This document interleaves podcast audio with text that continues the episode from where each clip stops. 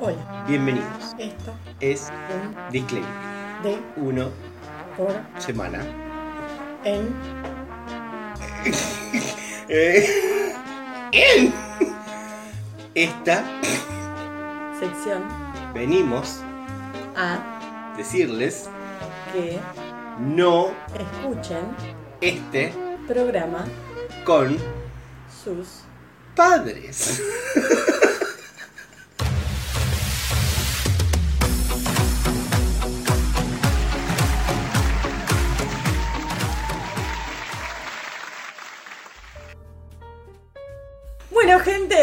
hola, bienvenidas, bienvenidos y bienvenidos una vez más a Uno por Semana. Otra semana, otro viernes en el que estoy moviendo el micrófono y estoy pateando la mesa, pero no estoy tosiendo. No, pero lo cambiamos por eh, mi resfrío, mis estornudos. No, no estás estornudando. No podés estornudar en el podcast. Si estornudas, tenés que eh, editarlo. Claro, es porque es como que le escupas en la cara al, al oyente. Eh, sí, sí, pero estoy estornudando mucho, así que como dos horas. No te escuché yo igual hace un rato. Ah, bueno, se hace lo que se puede. Bueno, listo, siempre acá hay alguien enfermo, así que no- es normal. Ya, directamente estamos viejos y con defensas bajas. Viejos y con defensas bajas. Qué buen nombre de programa. bueno, ese fue el resumen para el día de hoy. Probablemente sea ese. Ahí está, dale. Eh, ¿Pero qué nos trae? Eh, nos trae acá un programón, Magalí. Nos No. trae un programón. Me imagino. Tenemos contenido, o por lo menos algunos tenemos contenido. Bueno, chicos, todo no se puede en esta vida. En el moco el mundo es así, uno Sí, tiene que hacer cosas. eh, pero bueno, tenemos noticias, Mm. tenemos no noticias, tenemos una columnita. Bueno, eh, así que bueno, nada, eh, no tenemos un montón de cosas. esto tiene que arrancar y ya empezar. Y esto. también tenemos algunos saludos. Bueno, a ver. Breves saludos eh, para Agui que nos envió memes como siempre. No te los envié al Twitter. Me, Eh, me colgué. No. eh, Te lo tendría que haber podría enviado para que lo subieras. Lo, lo podría haber visto de la página de Instagram. Sí, pero- la verdad, pero. pero bueno, viste, así. Pero mis promesas nunca son cumplidas. No, jamás. Así que bueno, después eh, Paula y Nico, eh, también gracias que nos enviaron noticias. Ay, Eh. Lila nos dijo, y, y lo, lo insistió mucho con esto, eh, dijo que su amiga Daniela quiere un rincón para San Luis. Un rincón para San Luis. Sí. Bueno, Con lo cual, yo, completamente abierto a, a poder hacerlo, a- aclaré que, bueno, que me digan artistas de San Luis, músicas de San Rodríguez Luis, eh, cosas que yo pueda hacer en una cortina. Rodríguez porque- de San Luis, ¿no es cierto? Sí. Así que, bueno, nada, necesito eh, gente conocida de San Luis para poder Bueno. recortar audios. A ver dónde están los San Luis. Yo no conozco absolutamente nada de San Luis. Ah, y si, y si Daniela eh, quiere hacerse presente, porque hasta ahora siempre intermediación de Lila, Claro. eh, nada, que mande noticias a la página. No seas tímida. Claro, que manden noticias de San Luis. Claro. Que acá quizás obviamente no nos vamos ni a enterar. Así es. Sí, porque todas las noticias de los rincones federales que nosotros tenemos son por ahí, la, gran mayoría eh, aporte de los oyentes. Eh, algunos sí, otros porque por ahí son como muy, que digamos que saltan porque ya llegan a nivel nacional y llegan Claro, acá a cualquier sí, sí, portal. sí. Bueno, eso sí, van para cualquier lado, pero por ahí sí algunos muy puntuales, por ahí sí, si lo mandan ustedes, mejor para nosotros. Bueno, ¿sabes lo que tengo? Para ir ya ir al flash de noticias. Ah, bueno. Eh, un popurrí rápido de cositas que no vamos a decir. Juntos por el Cambio le pidió al gobierno responsabilidad institucional y el cese de las peleas internas. Científicos de Ohio encuentran peces con tumores raros en la Antártida, al parecer provocados por el cambio climático, y se encienden todas las alarmas por un brote de nuevas enfermedades, igual como que es la Antártida y nos chupa a todos un culo. No, pero el- el- así como dice mi vieja, el fuego mata. El frío también lo mata todo. Eh, se ve que no, allá en la Antártida no. Una cheta boluda se encontró con Messi en una fiesta y le dijo Leonardo Messi. Ay, Demandan por No. 22 millones de pesos a los Palmeras por plagiar la canción Asesina. Lo raro de todo esto es que no hayan demandado a los Palmeras por haber plagiado todo el resto de sus temas. no, no son plagios, son eh, covers. de- Homenajes. Covers, digámoslo. Porque, a ver, esto necesita una columna, pero no se puede poner música. Bueno, esto se comenta cuando termine el popurrí. Bueno. Una psicóloga atendió gratis a cuatro ladrones que entraron a robarle a su casa. Salió una hamburguesa vegana con sabor a carne humana y ganó un premio internacional. Bueno, hay Murió, que probarla. la verdad, eh, murió el genocida Miguel Echecolás. Eh. R, sí, murió. Bueno. R. Kelly, eh, concha de- eh, sí, murió en la cárcel, solo y triste, como tiene que ser. Como tenía que ser. Eh, bueno, el cantante de I Believe I Can Fly recibió 30 años de prisión por abuso y tráfico sexual. Y esa canción tan linda. La verdad. Se robó una Smart TV, abrió la cuenta de Netflix que estaba puesta y la plataforma mostró su localización y cayó preso. Me encantan estos, estos guiños de la tecnología. Eh, robó 15 mil pesos en una casa, pero huyendo se le cayeron 26 mil y el DNI. Lo agarraron a los 30 minutos tratando de esconderse en un arbusto de su casa. Dios. Misiones. Se robaron un ternero con rabia y hay media provincia en vilo con miedo a contagiarse algo. Bueno, ¿viste? Se sacó una selfie en una montaña, se la envió a su familia y minutos después lo mató una avalancha. Buah. Elon Musk cancela la compra de Twitter, se calentó y deberá pagar eh, mil millones de dólares de multa para, por bajarse. Él dijo que Twitter no está a su altura y que no lo comprende. Está mejor, perfecto. La verdad que nosotras venimos muy bien en Twitter. Yo no quiero que ningún pelotudo venga a tocar la plataforma. Eh, Jessica Sirio confesó que contrató un personal trainer para su hija de 4 años. Cormillot aplaude la actitud. Pero cuatro años tiene, Dios. Dejen a esa niña jugar. Eh, Comer cosas. Calculo que ya le habrán pagado la cirugía estética de los 5 añitos. Mm. El primer ministro británico Boris Johnson renunció luego de que le renunciaran como 50 ministros en un- unos días. eh, En y unos días no, fue en un lapso de me horas. parece que en un, en un En una noche, acá era de noche. Una No, creo que un día le renunciaron 11, así que fue como el número grande, pero después a lo largo de la semana le renunciaron como 50, más o menos el número. Eh, y eh, tras ya casi nula eh, aprobación que tenía con la población, dijo, bueno, eh, me, voy a, me voy a retirar, voy a dejar que elijan eh, el otro candidato y bueno, me bajo cuando elijan el otro. Eh, y bueno, y mm, el otro día que grabamos eh, el último podcast explotó el país, no sé si te acordás. Sí, la puta ¿por que lo qué? parió, dije yo no, no podía, o sea, ser antes o. Porque grabamos un viernes y el sábado renunció Martín Guzmán Explotó el país. durante la conferencia que estaba dando Cristina. Dejó al gabinete sin ministro de Economía por 36 horas y el dólar blue subió como 80 bangos. Y aunque la verdad es que esto no debiera afectar la proveeduría, eh, el dólar de ilegal, este, por las dudas eh, mandaron un aumento en todos los productos del país, desde escarbadientes hasta un 0 kilómetro.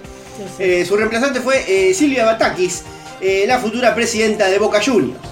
Y hablando de Boca, que la semana pasada quedó afuera de la Copa Libertadores, esta semana le tocó a River tras una polemiquísimo bar. Eh, perdió con Mirá, Vélez. Mira, si vas Y- a decir eso, por lo menos léelo bien. Seamos fuera de la Copa. No, pero por favor, anda a lavarte la cola. Eh, bueno, estas fueron las noticias que no vamos a dar, así que eh, tenemos dos minutitos para charlar acerca de qué es lo que qué te parecen todas estas noticias. ¿Hay algo que quieras comentar? No, mirá, la verdad además que del bar, cosas. además de Guzmán. No, con respecto a lo del bar, em, esto me recuerda tantas veces que River ha robado a, a favor de- de- del bar, ¿no es cierto?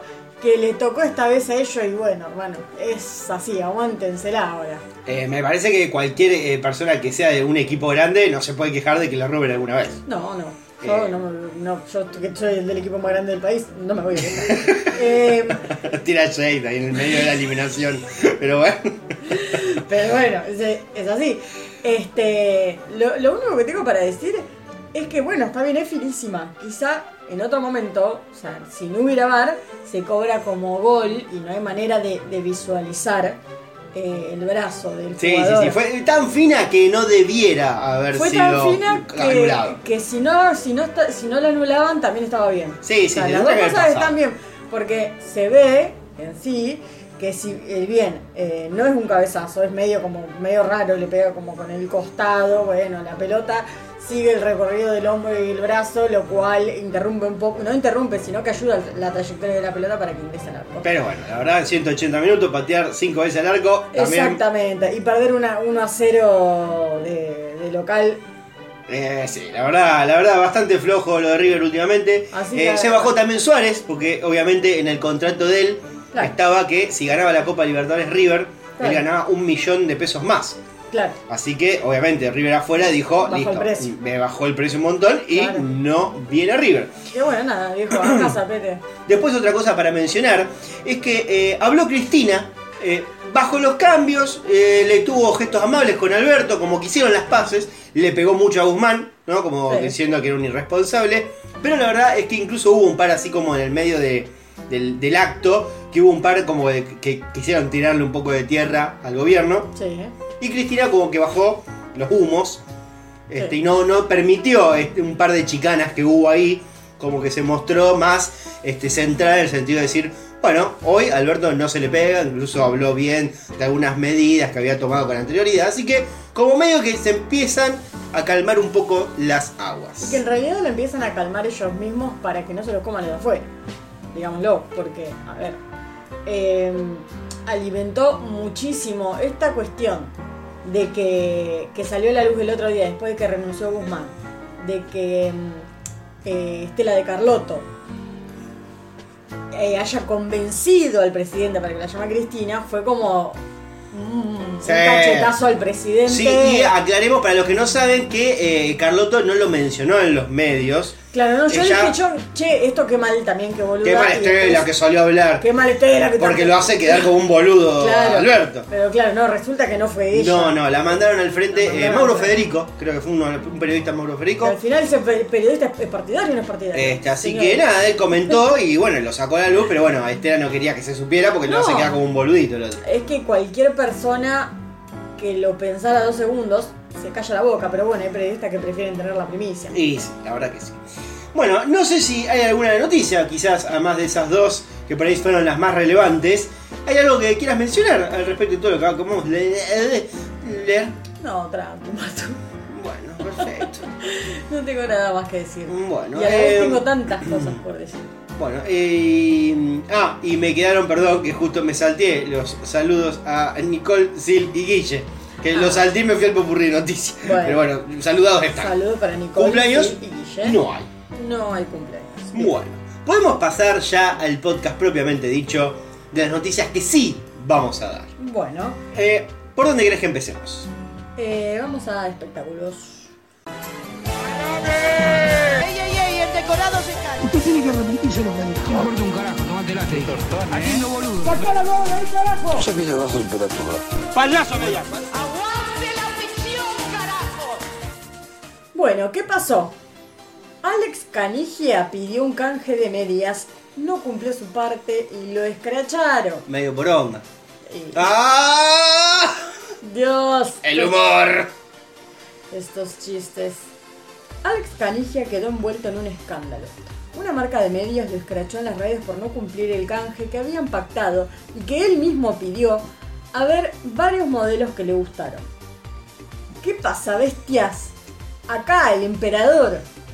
Mountain Medias bien High Society, dale, dale. Fueron las palabras del mediático para dar inicio a la conversación. Eh, en un mensaje privado de Instagram. Claro. A, a la empresa, digamos. Eh, le gustaron un par de medias y no le quiso poner la plata.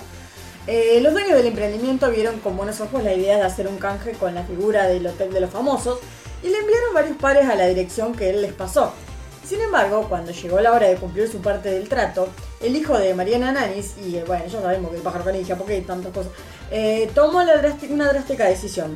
Los bloqueó para que dejaran de escribir. y bueno, capaz que fueron medio pesados escribiendo. Pero te regalé unas medias, ponete las pilas, sacate una foto. Desde la marca no se quedaron de brazos cruzados y pidieron ayuda en su cuenta de Instagram. Hicimos un canje con Alex Canigia y nos bloqueó. ¿Nos ayudan mandándole un mensajito para que cumpla con la publi? Expresaron. Por ahora, ninguna de las imágenes de ambos perfiles indican que el joven haya reflexionado sobre esa actitud. Claro, quería un par de medias sin pagar. Un poco...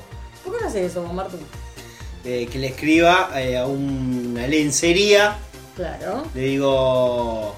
Eh, Hola guachines, acá conmigo Rosario necesito un buen par de boxers. Y le paso una dirección. Y así. No, creo que es mala idea. No, bueno, listo. Loco, no es tan difícil, o sea, no es tan caro pagar un par de medias. Y no sé, depende. Él porque a mí sí me, me, me cuesta comprarme, no sé, eh, Sí, no, cinco pero- pares de calzones. No, bueno, pero a él. qué sé yo, cuántos pares de medias le podrían haber mandado. Aparte son medias, chicos. Y la verdad. Son medias. O sea, ni siquiera es como ropa de, no sé, una campera, un jean, una remera. Son medias. ¿Qué más? ¿Tenés otra cosa? Yo tengo una sola también para cerrar espectáculos. Y, y Camé tiene como una semana porque son de estas noticias que nos quedaron atrasadas. Camilo reveló una intimidad de su mujer. Que Baluna Montaner se comió la placenta de Índigo tras dar a luz. Y al Chano la verdad que le pegaron un tiro por mucho y menos.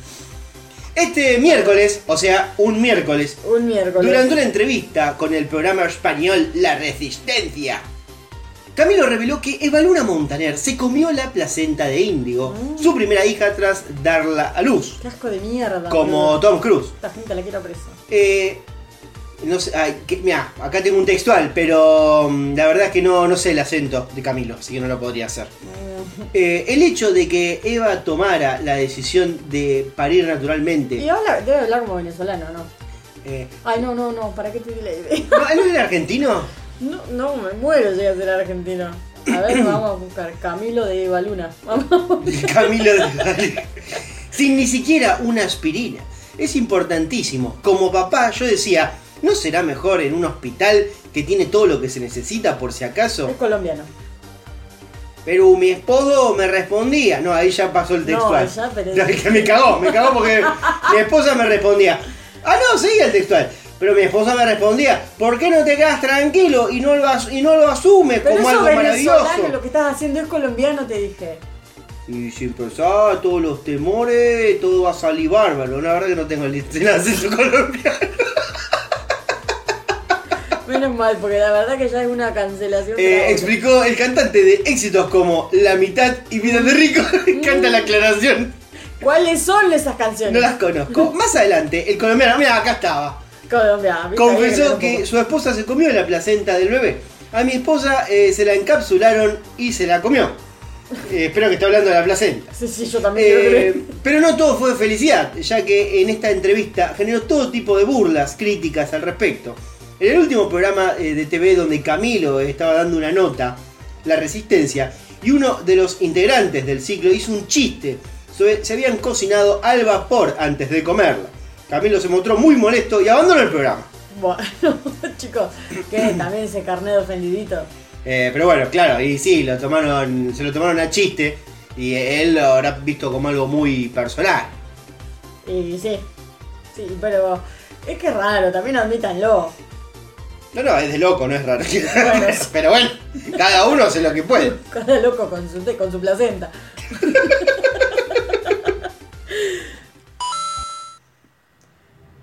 ¿Sabes qué? Una ex modelo No, no sabía. me- me- francotiradora brasileña muere en Ucrania en un bombardeo. Eh, ah, no dijimos que valía entro de guerra. ¿No? Bueno, ¿Quieren empezar de eh, nuevo? rinconcito de guerra. Bueno, ya está, ya le conté la noticia. La ex modelo y francotiradora brasileña Talita Dovale, de 39 años, murió durante un bombardeo ruso en Ucrania, donde integraba las filas de la Legión Internacional como voluntaria. Claro, que son todos estos giles que Que se eh, se anotaron ahí para destruir el comunismo ruso. Exactamente. Su hermano, Teo, Teo Rodrigo Vie- Vieira, ¿Vieira o Vieira? Ay, no veo, chicos, porque tengo que hacer anteojos, ¿no? la noticia la tengo que contar también. Contó a la prensa brasileña que la boluda murió asfixiada en un búnker que se incendió después de un bombardeo ruso. Así lo dijo, que era una boluda. Después de- "Eh, ma- más boluda. No, eso le puse yo, Ah, boluda, ah. y caíste como una pichona. Ya me di cuenta que le pusiste vos. ¿Quién más no? ¿Tenías algo de guerra? Sí, tengo otra, porque Vladimir Putin pide que le guarden la caca para no dejar rastros de su ADN. Dios, está re loco, boludo. Miembros del ser. Servicio de Protección Federal de Elite de Rusia empaquetan el excremento del presidente Vladimir Putin. Ay Dios, la gente que tiene que hacer el trabajo. A pedido de él, durante sus viajes lo llevan hasta su casa eh, en un esquema de estricta vigilancia. Mmm, el olor a mierda en el avión, boludo. Eh, el dato fue revelado gracias a un reportaje de la revista francesa Paris Mag 2. Pero pará, ¿en serio será verdad o, o será fake news? Eh, no sé, tiene sentido esto. Sí, tiene Em, sentido todo, porque es Putin tiene sentido claramente. Pero bueno, dos periodistas eh, veteranos en Moscú. Bien, no sé. Eh, Claro, según detallan, fuente, eh, la- la- de la dos plaza. periodistas de Moscú. Según detallan, los guardaespaldas recogen las heces de Putin y las ponen en una especie de paquetes especializados. Después no los guardan letra. en un maletín y los llevan a la capital rusa. A menos eh, que tenga una enfermedad terminal, Putin probablemente será el presidente de Rusia hasta 2024 y posiblemente hasta 2036, eh, dado que su popularidad se disparó después de la invasión ucraniana. ¿Cuál es el tema? Justamente como se está, siempre hay rumores de los últimos años de que padece de algún tipo de enfermedad, lo que quieren evitar es que este buen hombre eh, se pegue una sentada en el trono de algún de, no sé, viene acá, Casa Rosada, a visitar a Cristina, se sienta en el trono y dice, va a venir un yankee, hijo de puta, me va a buscar los Soretti, van a analizarlo y se van a dar cuenta que tengo X cosa. Entonces, para evitar todo tipo de, De rumores. investigación y rumor, entonces, eh, bueno, le levantan la caca. Yo me pregunto cómo, dó- dónde caga, digamos, porque no, no caga, en- tiene que cagar en una bolsa. Y yo calculo que debe cagar en una bolsa, no creo que cague en el agüita y después vengan los guardaespaldas a levantarlo con una palita. No sé, para, o- y si tiene piedrita como los gatos. Son preguntas que me hago porque evidentemente en un inodoro, o sea, ¿y si se te va un sorete, Eh, ¿Puede pasar? ¿A quién no se le va a usar? esa es la pregunta, ¿y si se te va un sorete? Y bueno, Digo, qué sé yo. Aparte Se no- mezcla un poco con el resto también. Ta- Sí, pero como veo que también no da agarrarlo mojado. Necesitas eh, como al- un- algún lugar más sólido como para, para agarrar. Claro, como, como que cae en una maceta. decimos. Claro, o balde con bolsa, Claro. unas piedritas. Yo una igualmente no me lo veo a él una- cagando un- en- así en lugares feos. Un hueco. Bueno, no, no, la Algún verdad que no. pocito. Eh, bueno, la noticia terminó acá. Bueno, No voy a dar más detalles, vos seguís muy escatológica y la noticia ya terminó. ay, me encanta, porque vos te pones delicadito cuando hablamos de caca, pero cualquier otra cosa no te aterra, pero para nada. Bueno, ¿a qué seguimos? Nacho, agarrate los pantalones. Mire, Al pan, pan, al vino, vino, sobre las cartas a la mesa. La plata, métansela en el orto. ¿usted sabe qué pasó? No, no tengo idea qué pasó. Eh, Leo yo. Sí. Un motel Leonardo Messi. Cansado de que le roben las toallas, Las toallas. empezó a escrachar a sus clientes ladrones. Mmm, peligro, peligro. Y, claro, no se vas a un si por no te chorees las cosas. Te puede chorar el penecito, el shampoo, el jabón, pero la toalla ya es muy cara. Para mí es mucho ya. Ya es mucho. Eh, hay personas que por el solo hecho de robar se llevan cualquier cosa de los lugares que, a los que asisten. Pero algo insólito ocurrió en Azul, provincia de Buenos Aires. Desde la cuenta de Facebook del Motel Ruta 3 comenzaron a difundir fotografías de quienes se llevaban toallas o acolchado, un montón, chicos, acolchado. Si bien está así, aparte, ¿para qué te.?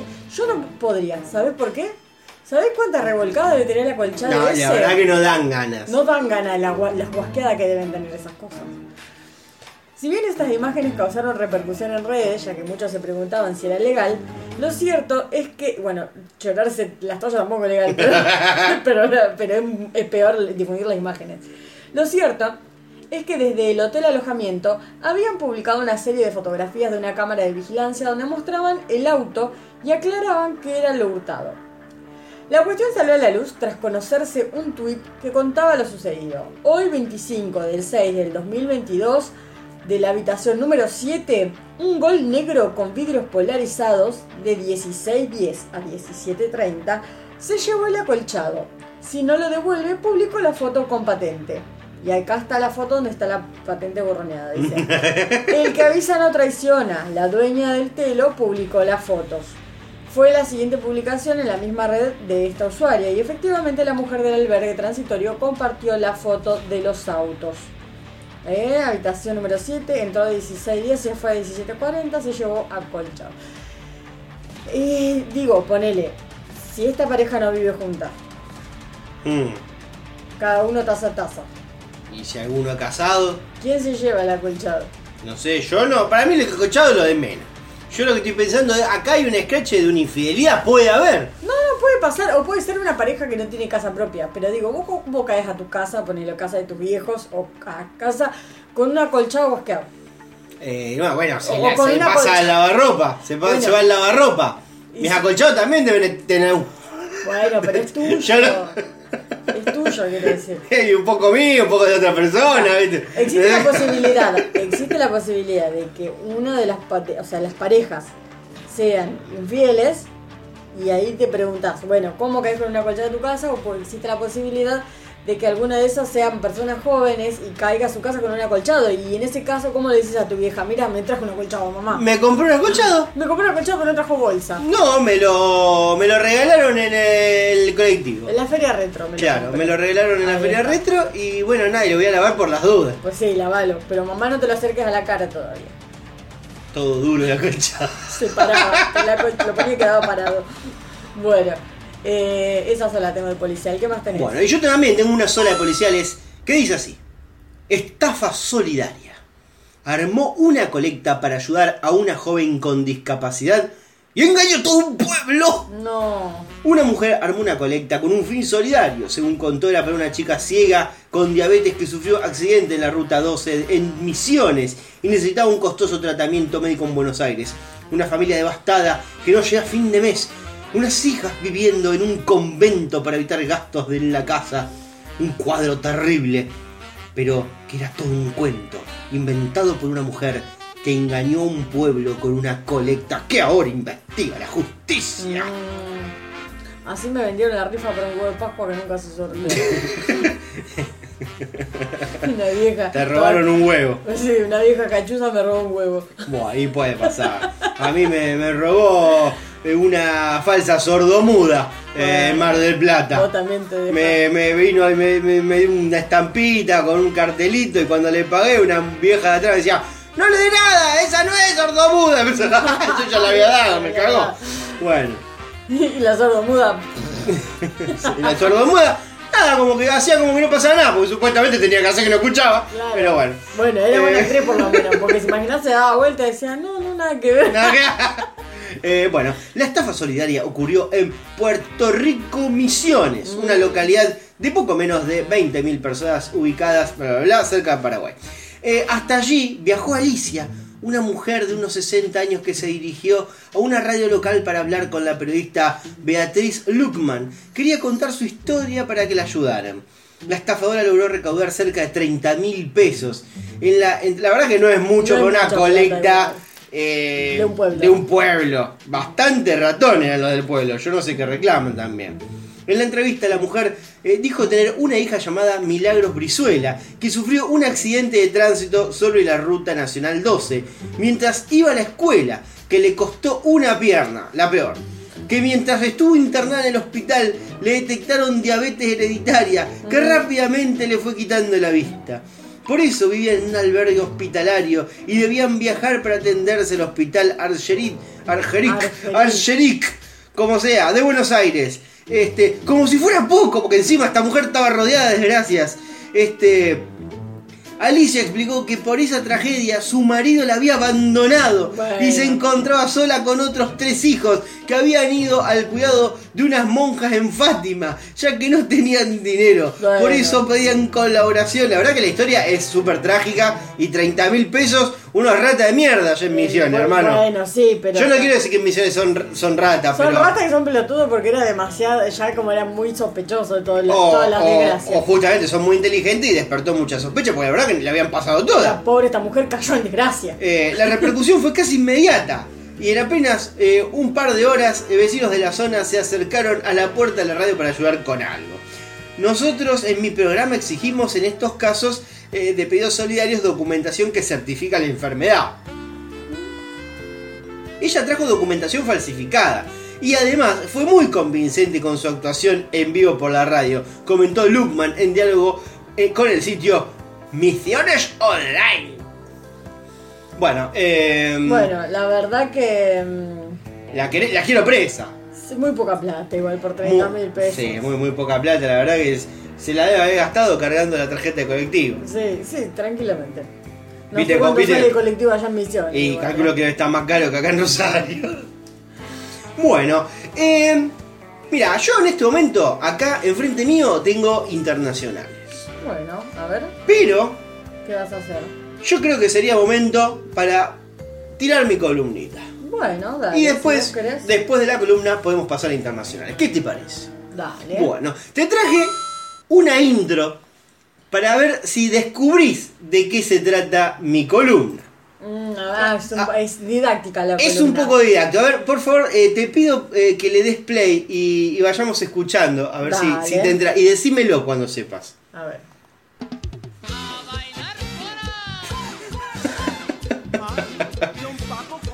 Habría que hablar un poco arriba.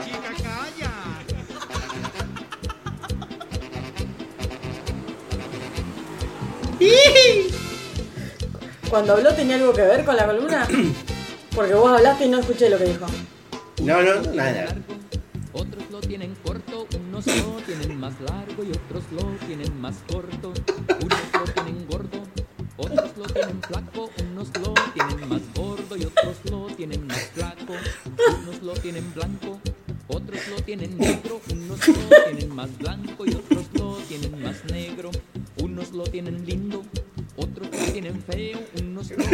más lindo y otros lo tienen Dios. feo. ¿Por qué será que a las mujeres les gusta tanto ese bigote que está de moda desde hace tanto? ¿Por qué será que a las mujeres les gusta tanto ese bigote que está de moda desde hace tanto? Ahí está. ¿De qué trata esta Yo columna? so- pensé en un momento era el pelo. Eh, también Estaba puede por decir el ser. cabello. Puede ser, podría también haber sido el cabello. Y un poco. Un poco no la está- chota. ¿Eh? No, no, iba a decir un poco no está lejos. Porque Claro, no deja de ser cabello. No deja de ser cabello, perdón. Porque es bello, bello facial. Y así se llama mi columna del día de hoy. Bello, bello facial. Bello, bello fácil. No, es bello, bello facial. Bello, bello fácil. Claro, me larga, me corta, para que se entienda. Em, Pero pará, sí, sí estaba pensando si el bello de pelo era con B corta. no, hija de puta.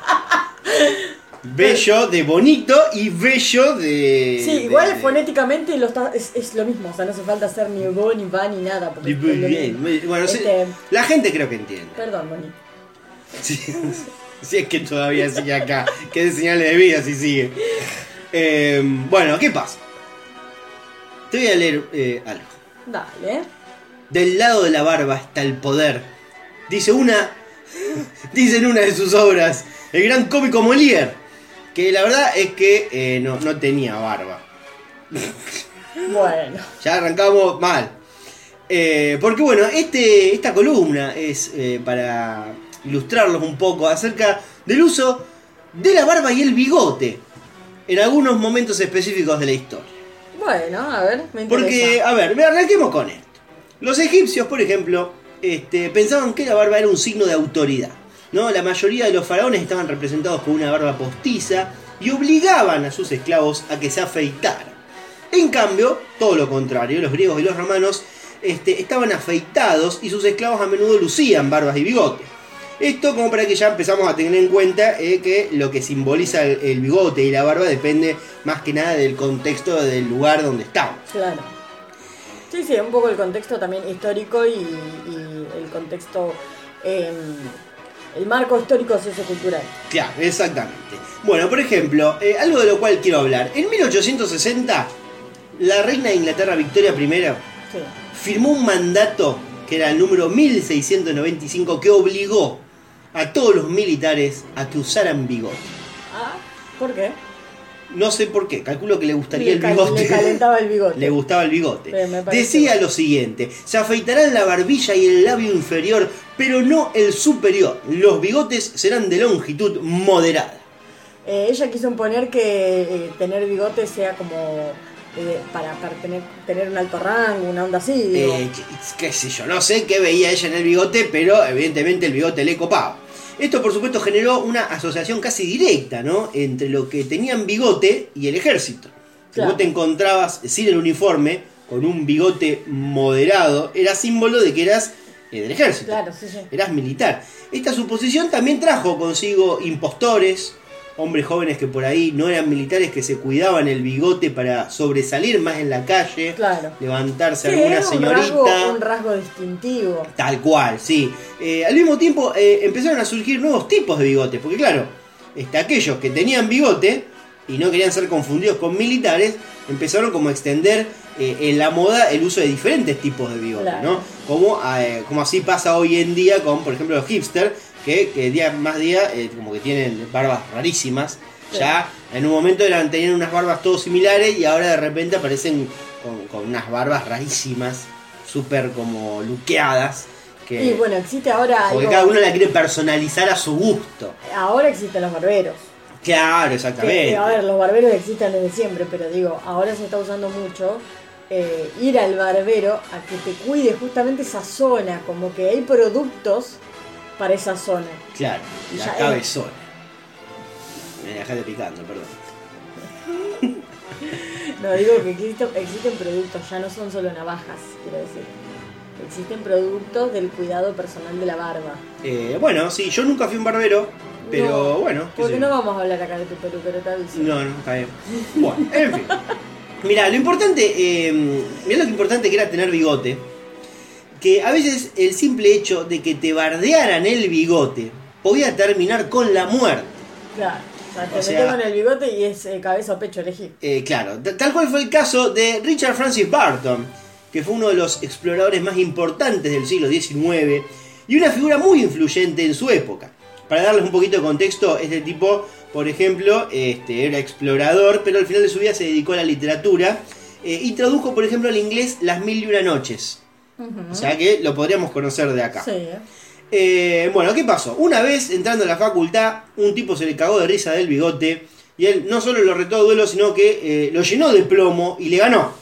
Eh, tras lo cual ya nadie más le dijo nada de su bigote. Claro, no, por supuesto. Eh, tranco igual las peleas antes. Y antes eran los duelos, es todo un mundo aparte. Los duelos sí. Hay Pero que, bueno. Hay que entrar ahí también, la historia de los duelos. La historia de los duelos también podría ser muy interesante, la verdad que podríamos retomarlo desde ahí. Eh, la moda del bigote incluso se impuso tanto eh, que los ingleses empezaron a vender tazas de té para bigote portantes.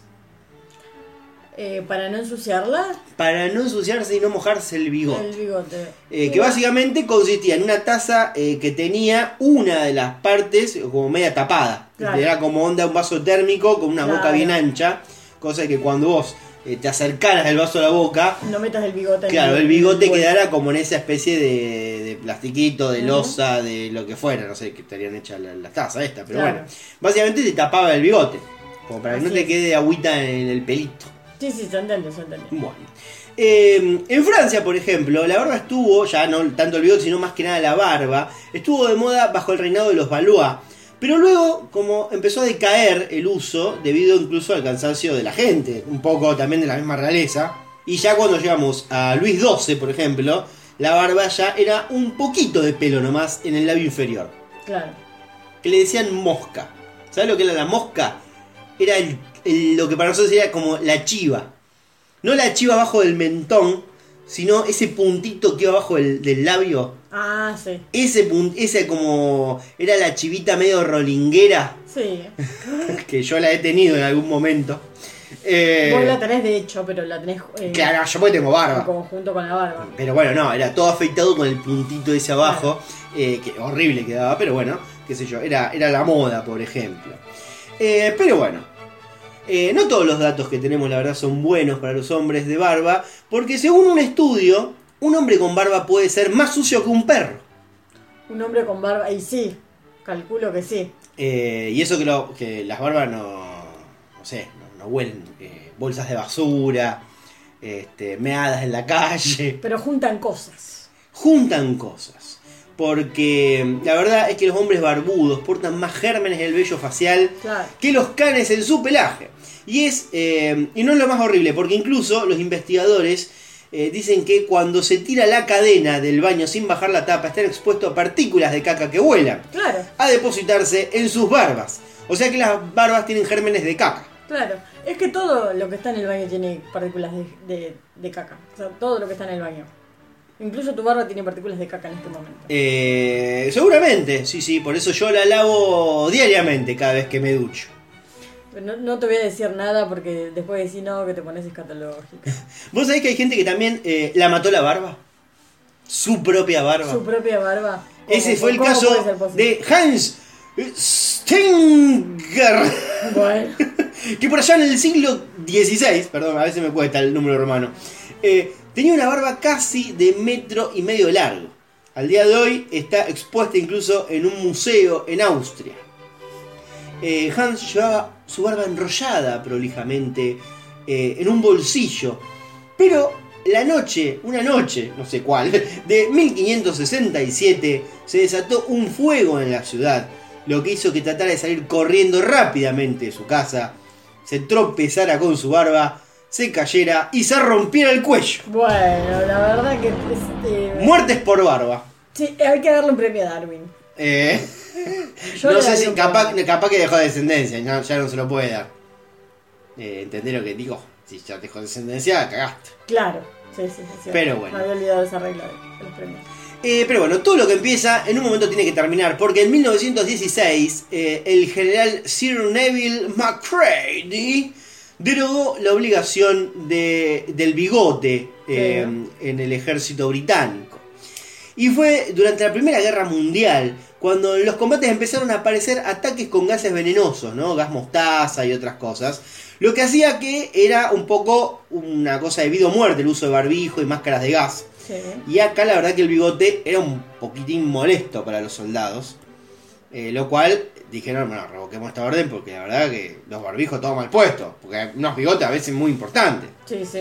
Igualmente, eh, aunque ya no era obligatorio, la marca que había dejado el bigote como un símbolo de la milicia británica generó que los oficiales de mayor rango continuaran usándolo. Este, total, ellos por lo general no eran los que estaban tan expuestos Claro. a, a la lucha abierta, digamos. Y cuando terminó la guerra y parecía que el bigote no podía eh, presentar más problemas, ¿qué pasó? ¿Qué? Llegó la Segunda Guerra Mundial. Porque después de la primera, Llega la segunda. llega la segunda. Claro. Y obviamente. ¿Te molesto mal que está con el celular? No, no, no. Y acá es el quilombo grande porque eh, el quilombo no eran los gases, sino. eh, no. No. sé si sabías cuál era uno de los grandes problemas de la Segunda Guerra Mundial. No me digas los nazis así en general, no.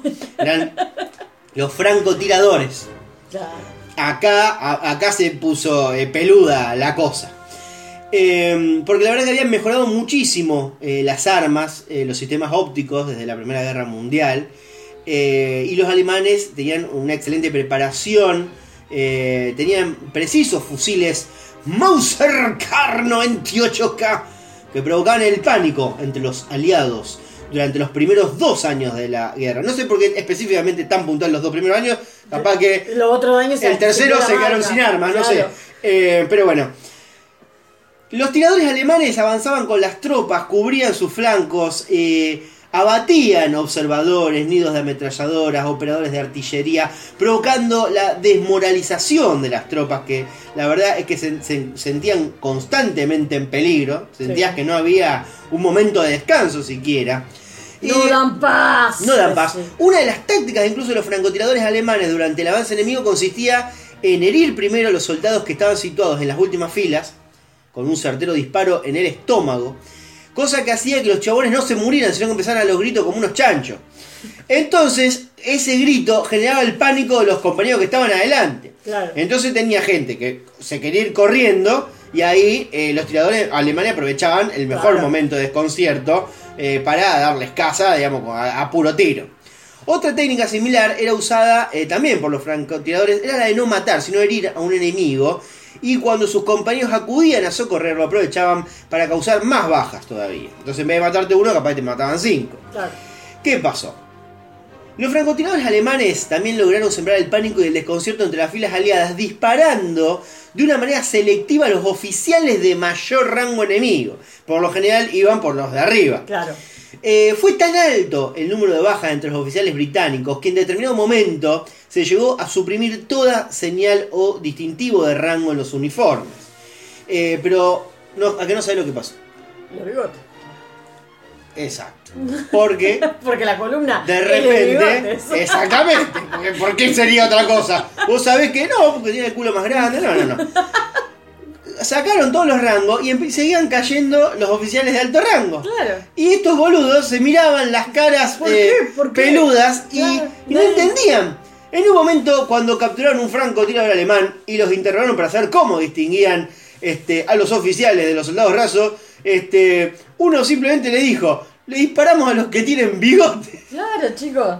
Eh, así que bueno, eh, la verdad es que lo que comenzó en un momento como la una moda. que se, lo que se merecía, se, se merecían de verdad que lo caguen a tiro por pelotudo. Eh, me, me acabas de pisar eh, justo la última frase que daba cierre a esta columna y voy a retomarla desde ahí como si no hubiera pasado nada.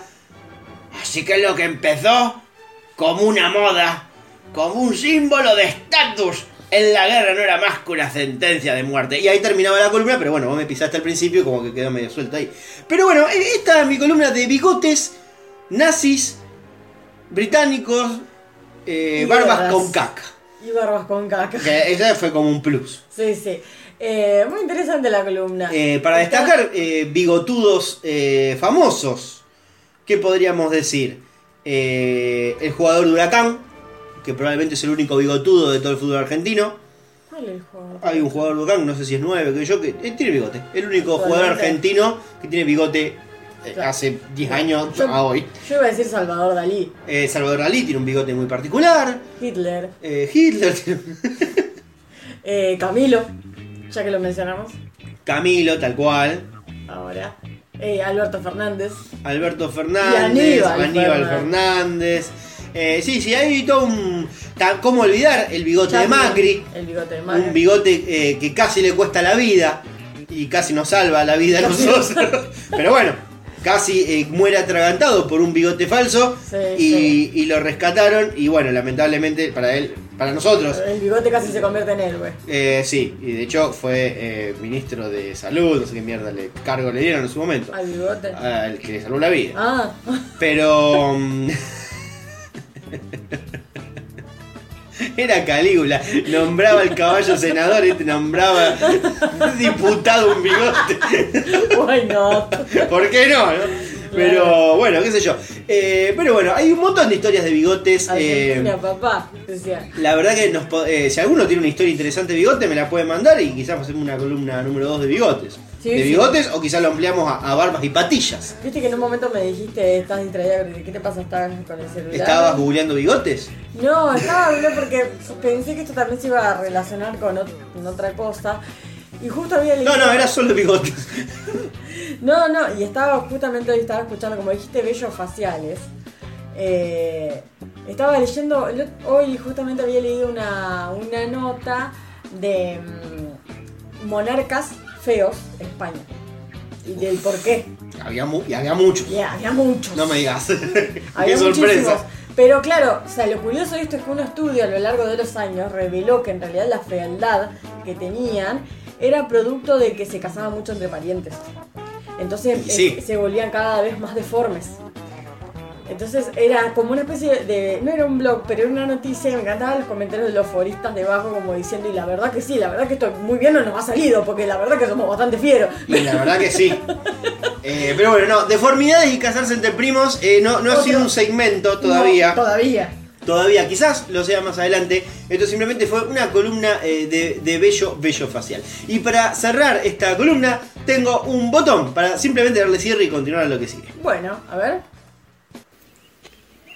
Mattingly, quítese las patillas. ¿Cuáles patillas? Ya me oyó, hippie. Mattingly, por última vez, quítese esas patillas. Mire, señor Burns, no sé lo que sean para usted las patillas, pero... No discuta conmigo, solo quíteselas. Un trabajo.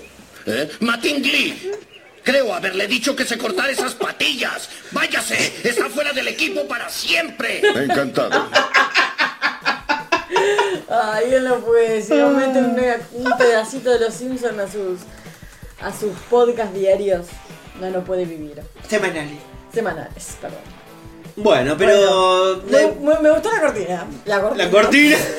Bueno, la cortina sola, el final, la- el botón final te gustó. Perfecto, listo, quedamos así. Listo, la próxima vez, consciente. próxima columna, eh, los mejores momentos del Simpson. Solamente cortinas. Eh, audios de los Simpson y punto. El próximo podcast, todo cortinas.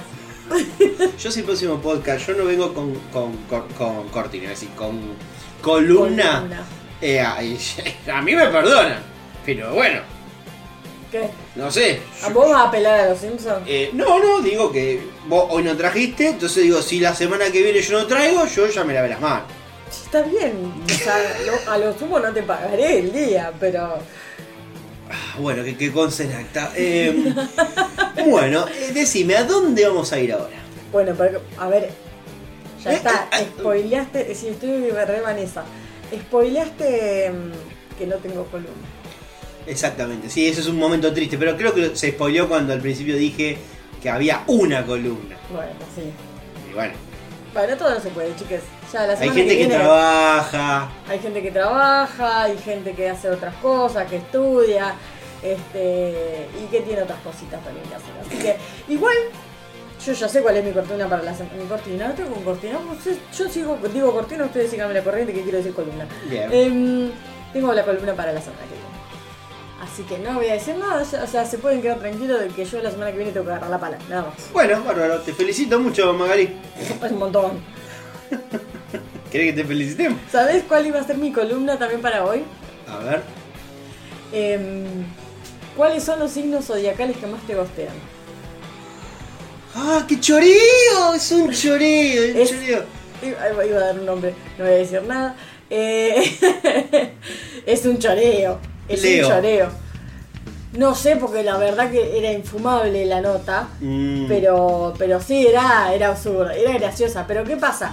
Yo dije, esto es gracioso, está bueno, garpa, pero ¿cuál es el problema? Que tenés que entender cuál es la característica de los signos. porque No, no, porque que te lo se explica. te queda re afuera. No, te lo explica, pero son 12, ¿entendés? Claro, no. y era no. como un montón, era muchísimo. Entonces dije, no, bueno, esto no voy a agarrar. Eh, se procederá a, a caer sin trabajar. Bueno, está bien, un poquito. ¿eh? Así que, bueno, ¿qué más tenemos para ahora? ¿Vamos a seguir con las noticias? Sí, pasamos a las noticias. Ahora vamos a ir a internacionales. Bueno. Pedazo de soquetes. People say, oh, you don't like China. I like China. China. China, China, China, China, China, China, China. You want to buy from China? Y Johannesburg. And how old are you? He is, I'm five. Aló, amor. México. Un loro hizo esperar por media hora a testigo de Jehová afuera de una casa vacía. ¡Ah! ¡No te la puedo creer! ¡Ah, qué hilarante! La verdad que no causa gracia ni siquiera la nota ni siquiera tu chiste, porque lo pusiste vos encima. No, pero la verdad que el título spoilea mucho. Parece un título de Dragon Ball Z. Bueno, entonces, ¿por qué no escribís bien la nota? No, bueno, pero la, pegué, la copié y la pegué. Bueno. Los testigos de Jehová tocaban la puerta de la casa donde vive el loro. Allí escucharon que alguien contestó ¡Ahí voy! Voy a tener que bajar el volumen a eso porque. ¡Ahí voy! No obstante, nadie abría la puerta. Qué vergüenza, Dios. Yo tenía un loro que hablaba. No, decía y vos también. Te decía, estúpida. Te decía, Qué bien que se trataban en tu casa. Este, o puta, te decía. De esta manera. ¡El loro corona! Corona. y, si, y si le caías mal y pasabas por, por al lado, te tiraba picotazos. claro. Eh, bastante hija de putara. De esta manera esperaron ese suicidio. el- Ya creo que lo contaste en este podcast. eh, Loros muertos no es una columna No para es hoy. una columna para hoy. Bueno. De esta manera esperaron al menos unos 30 minutos al dueño de la casa, quien llegó y encontró a los religiosos, que pesado también. Media hora se quedaron esperando que le abran la puerta. Yo llegué a un momento que, está bien, son testigos de Jehová, Y pasa que estaban acostumbrados a que la gente no les atienda. son pacientes de Jehová. ¿Para qué te. Porque, porque la verdad esperar media hora es como medio que te dicen ahí voy, ahí voy, te, te están tomando el pelo. Y la verdad que un poquito sí. Eh, encontraron a los religiosos esperando afuera. Ellos explicaron que habían tocado por un buen rato y que alguien le respondía ahí voy. Era el loro, la mascota de la casa, quien estuvo respondiendo al llamado durante ese lapso de tiempo. ¿Te aburres, Martín? No, no, pero justo me pegó el bostezo. Así que, bueno, y yo quisiera saber si la persona al final los atendió a los testigos y le dijeron, no, mire chico, no me interesa y los mandó a la casa. Y yo calculo que le habrá dicho, no me interesa, me- me- váyanse. Media hora espero en la puerta. Eh, pero, y bueno, pero ¿qué, se- qué va a hacer? No, bueno, discúlpenme mi loro, entre- entren y denme la palabra de Dios. No, la verdad que no funciona así. Le- bueno, de- dejo que entren para darle el folleto a mi loro. El otro día cayeron unos allá a, a mi trabajo y me dice, ¿tenés un minutito? Dice, para, para eh, mostrarte esto, me dice, para dejarte esto, qué sé yo. Y le digo yo, sí, le digo, sí, sí, no. Me- dice, ¿tenés problemas? o algo así? No, no tengo problema, si querés dejarla allá, le dije. y, que- y me dijo, ay, bueno. Y de vuelta dejó el folleto del mostrador y se fueron. Claro, pobre. Un poco, ah, ah, deben sufrir muchísimo bullying Sí. durante todo el día. Sí, Hay sí. gente muy expuesta al bardeo, al insulto, a la burla. Es que es algo por lo cual están obligados a, a predicar eso. Sí, como si no predico me voy al infierno. Como que necesitan todo el tiempo, ni siquiera necesitan encontrar eh, nuevos, eh, ¿cómo se dice? Adeptos. Creyentes. Ah. Claro, sí, adeptos. Como que no lo, no, no sé si lo, quizás lo necesitan, por eso lo hacen, pero yo no sé si realmente las personas que salen a hacerlo van con ese objetivo. Claro. Sino que ellos van con la mentalidad de que la gente lo va a sacar cagando. No, bueno, pero ya van con una mentalidad de derrotismo como algunos oficialistas que conocemos. Bueno, pero yo qui- quisiera ver en algún momento eh, algún momento de éxito de los testigos de Jehová. Una conversión en vivo. Claro, exactamente. Alguien que, que, eh, realmente tome la palabra, los escuche y los convenza. ¿De qué? ¿No será al revés? No, de que no. lo convenzan. De que lo convenzan, de que se... Y vos estar ahí mirando. Claro, y de Ves una conversión en eso, vivo. Claro, y decir, ah, bueno, funciona entonces. Claro. Como para que me den el... el- el- estoy toda trabada.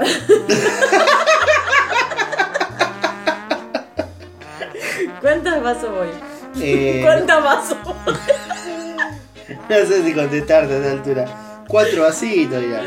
Ah, re poquito. La verdad que sí. Imagínate si hubieran sido seis o siete. Bien. Bueno, Bueno, creo que saltemos este momento incómodo que nos estás haciendo pasar.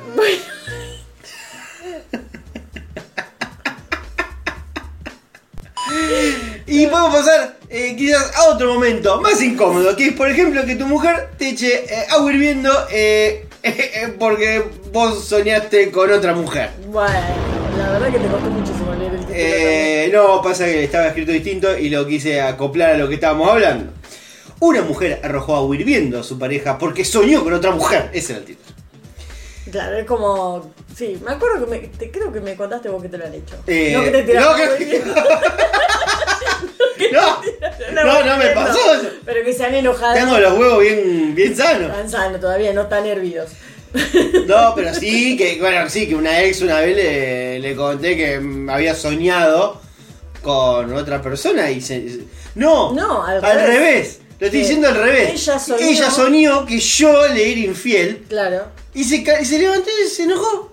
claro, sí, sí. Bueno, tuviste suerte de que no te hirvieron los huevos entonces. No, no, no, no. Por suerte no. Pero bueno, qué sé yo. Cosa que pasa. Una mujer fue detenida en La Paz, Bolivia, que de, de paz no hubo nada. Eh, después de que su marido eh, la denunciase ante la policía, cayó tarde al chiste, bien, este, por agredirle con agua hirviendo. La razón, ahí está haciendo efecto la cerveza. La razón la ha explicado con todo detalle el propio subdirector de la llamada Fuerza Especial de la lucha contra el crimen, Juan José Donaire. El hombre había Donaire. soñado con otra mujer. Un ciudadano de aproximadamente 48 años que mientras descansaba con su cónyuge en estado de sueño, fíjate el estado de sueño, había manifestado contenidos eróticos e intenciones para con otra mujer. Esto ha generado que la iracunda mujer reaccione de manera inadecuada con la utilización del agua hervida que ha eh, sido vertida eh, con la total integridad corporal de este sujeto. Escúchame, primero, así hablan eh, Eh, así habla Donaire. Así habla Donaire. Eh, Y exactamente. segundo, o sea, esto no puede ser apelado como emoción Ah, violenta. no, pelado, peló muchísimo. Bueno, chicos, la verdad que. Digo que fue todo premeditado. Porque, ¿cómo haces para tener agua hirviendo justo cuando el otro está soñando al lado? Y no, sí, por lo menos 10 minutos. Claro. No sé si era una palangana, una pava eléctrica. Este, pero bueno, qué Pero sé la yo. pava eléctrica- Hay premeditación. La, la paga, la paga.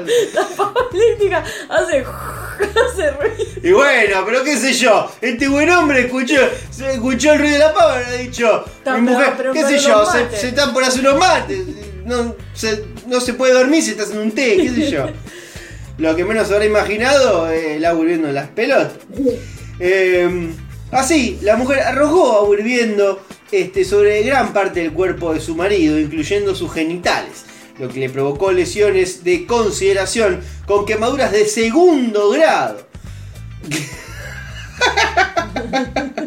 Porque eh, por las que reclamó garantías a las autoridades policiales y una investigación contra ella. O sea, se ve que andaban mal un poco las cosas. Sí, sí, ya es, es un poco la gota que que está una Eh, excusa. Porque bueno, un sueño allí pase, pero que él, primero, ella que reaccione tan mal, y él que le mete una denuncia, evidentemente las cosas no estaban No, bien en bueno, casa. pero que en realidad sí, se merece la denuncia, por más que las cosas hayan estado de lo más bien. No, bueno, pero si era una feliz pareja y te tiran agua hirviendo una vez. No, no, no, cabe denuncia, sí, claramente, sin duda.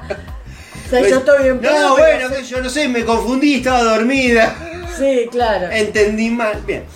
Cuestión es que, bueno, le dejó toda pita- achicharrada. Achicharrado el piño. Eh, eh, es un pito achicharrado. Eh, esta situación ha meritado que se genere una denuncia, una va- valoración médico-legal, la cual está sustentando este nivel de la afectación física, explicaba el subdirector Ay, de las. Fuerzas Especiales de la Lucha contra el Crimen Me encantaría que leas bien. que además reveló en detalle que mostraría que la denuncia además contaba con un escabroso antecedente. Antecedente que desconocemos porque para mí la nota terminaba ahí y no la continuó. No la continuó. No la continué yo. Bien, eh, hasta acá las noticias internacionales. ¿Qué más tenés al respecto? Así le dijeron a. a la Así le han dicho. Pero bueno. La siguiente noticia es esta que es una locura, pero ya lo hemos visto. A ver. Una mujer se casó con un muñeco de trapo. Bueno, bien por Hemos ella. visto, hemos visto hombres que se han casado con muñecas de, de látex. Claro, de tal cual. Y esta se habrá cogido un pollo también. Vamos a ver, Como- lo averiguaremos. Como Yuri Tolochko. No puede ser que te acuerdes de Me acuerdo, nombre. con- como no, me acuerdo el nombre. La mujer dijo, nos amamos y tenemos un bebé. Claro, sí. Un bebé Una trapo. servilleta. Una peculiar celebración del amor trascendió en las redes sociales cuando Maribon Rocha Moraes, una bailarina brasileña de 37 años de edad, ahí está acá encima de eh, cerca, porque es brasileña la loca, contrajera matrimonio con el muñeco de trapo que su madre le confeccionó para que tuviera un compañero de baile. Raro. Turbina Eh, compañero de baile, yo nunca tuve compañero de baile y nunca nadie me tuvo que hacer un trapo. de trapo. Aparte del tamaño. Igualmente, a lo, a lo que, para que te des una idea, no sé si hay foto en la nota o no. No. Bueno, el muñeco es, no te digo tamaño Real. real, pero es un muñeco de trapo muy, muy de trapo. No es, no- no es personalizado, no es que parece o decir busca la.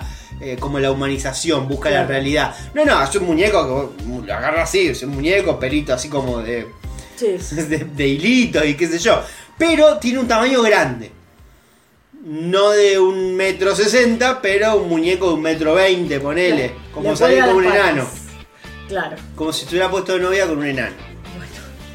De- o jo- gente de talla pequeña, como se dice. Ahí está.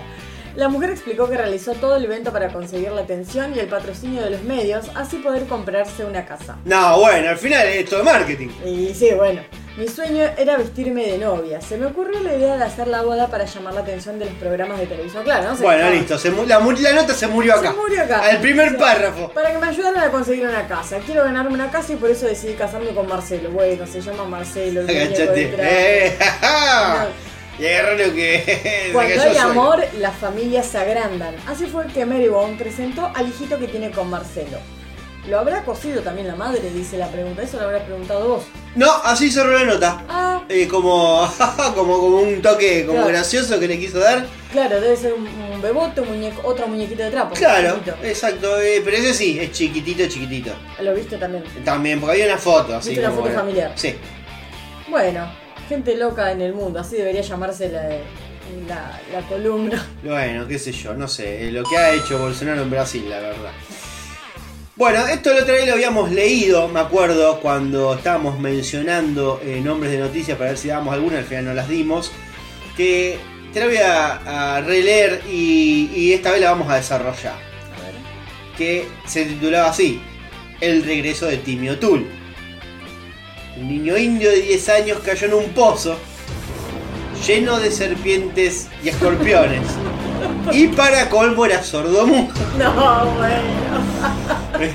Chicos, esto está sacado. Eh, el primer ministro. Ya, ah, cómo me cagué la vida, la concha de mi ¿Qué abuela. hiciste, pelotuda?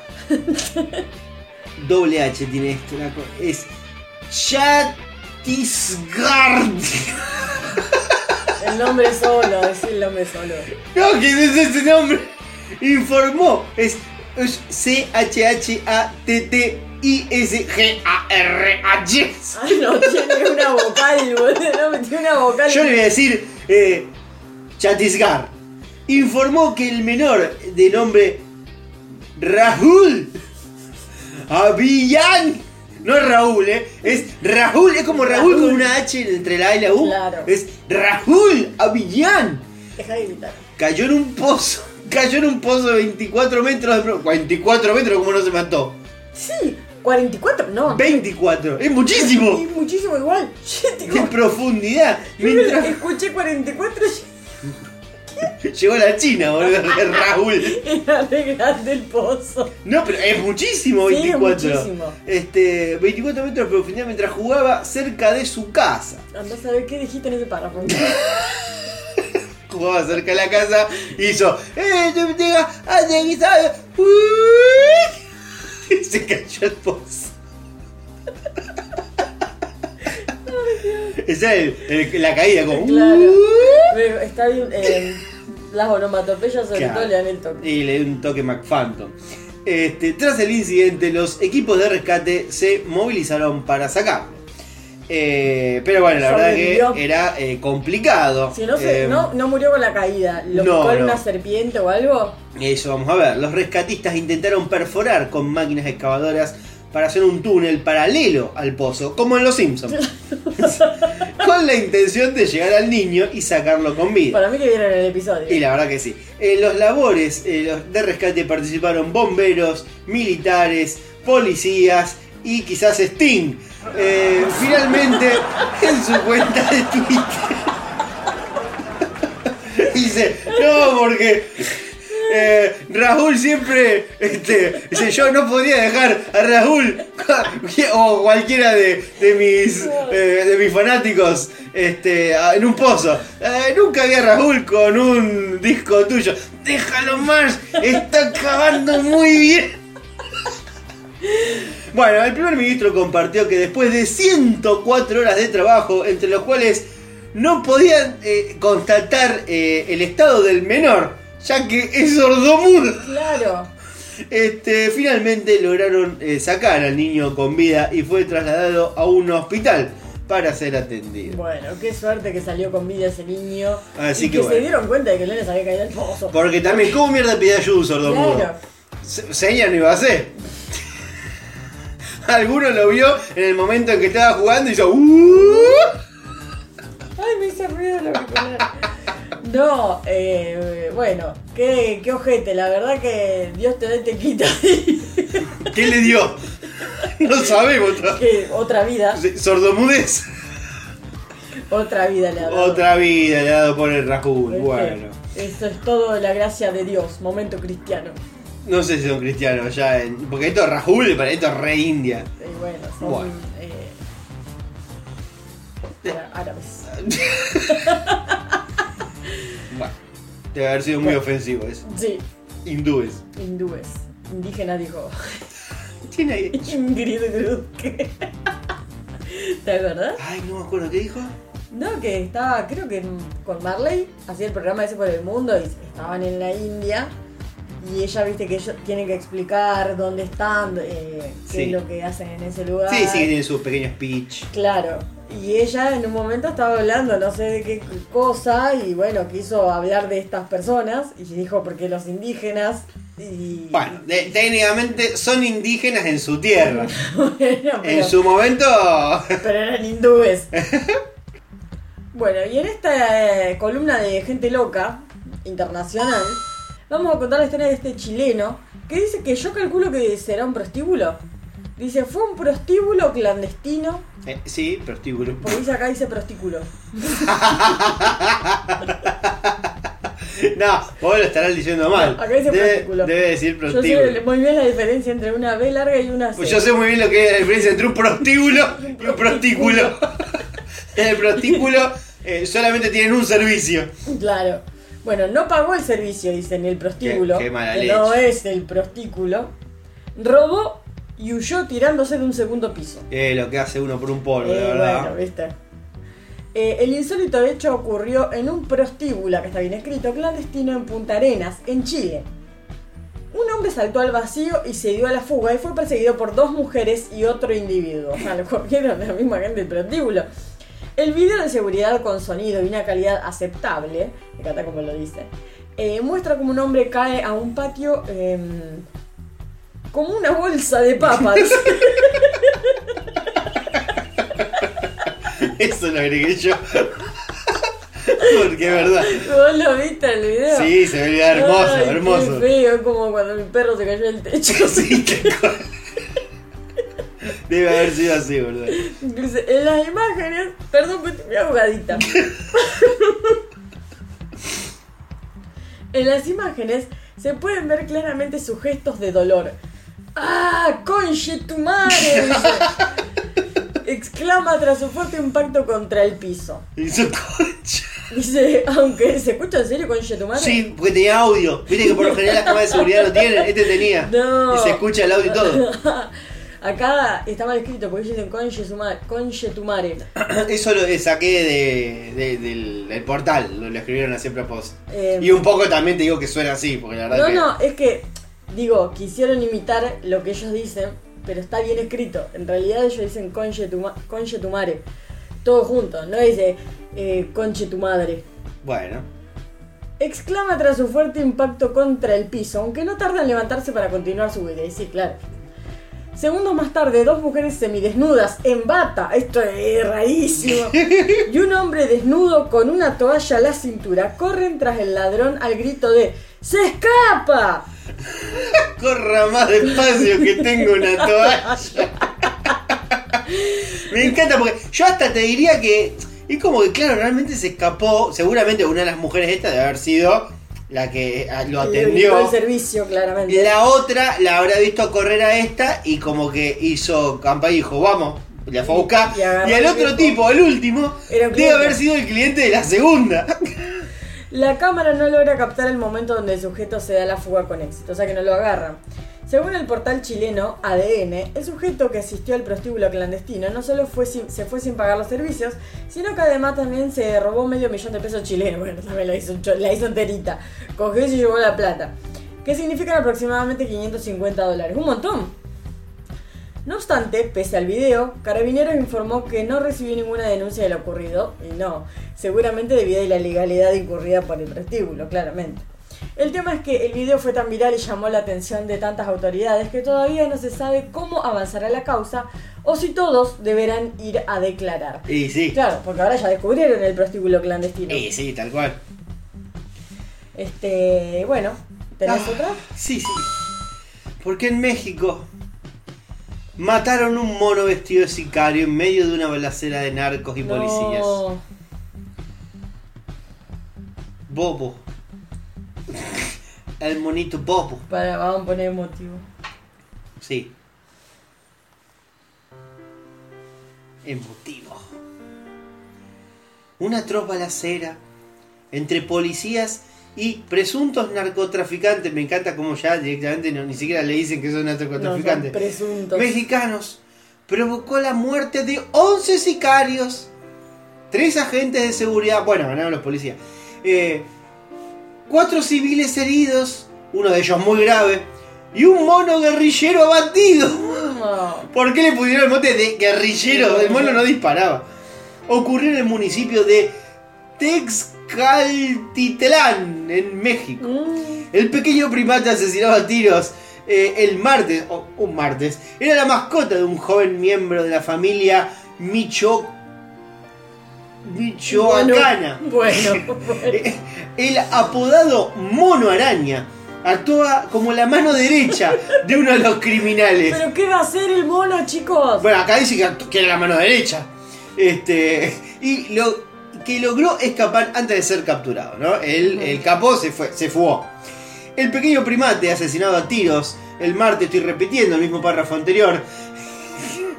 El mono seguía su líder a todos lados. Y siempre estaba vestido como si fuera un soldado. Estaba en pañales, encapuchado y con chaleco antibalas. Pobrecito. Claro, eh, porque este Le chabón comió un balazo en la cabeza. Claro, pero no era la mano derecha, era la mascota que, bueno, obviamente le ponía chaleco antibala por el peligro de que lo cagaran a tiro, que Claro. efectivamente pasó.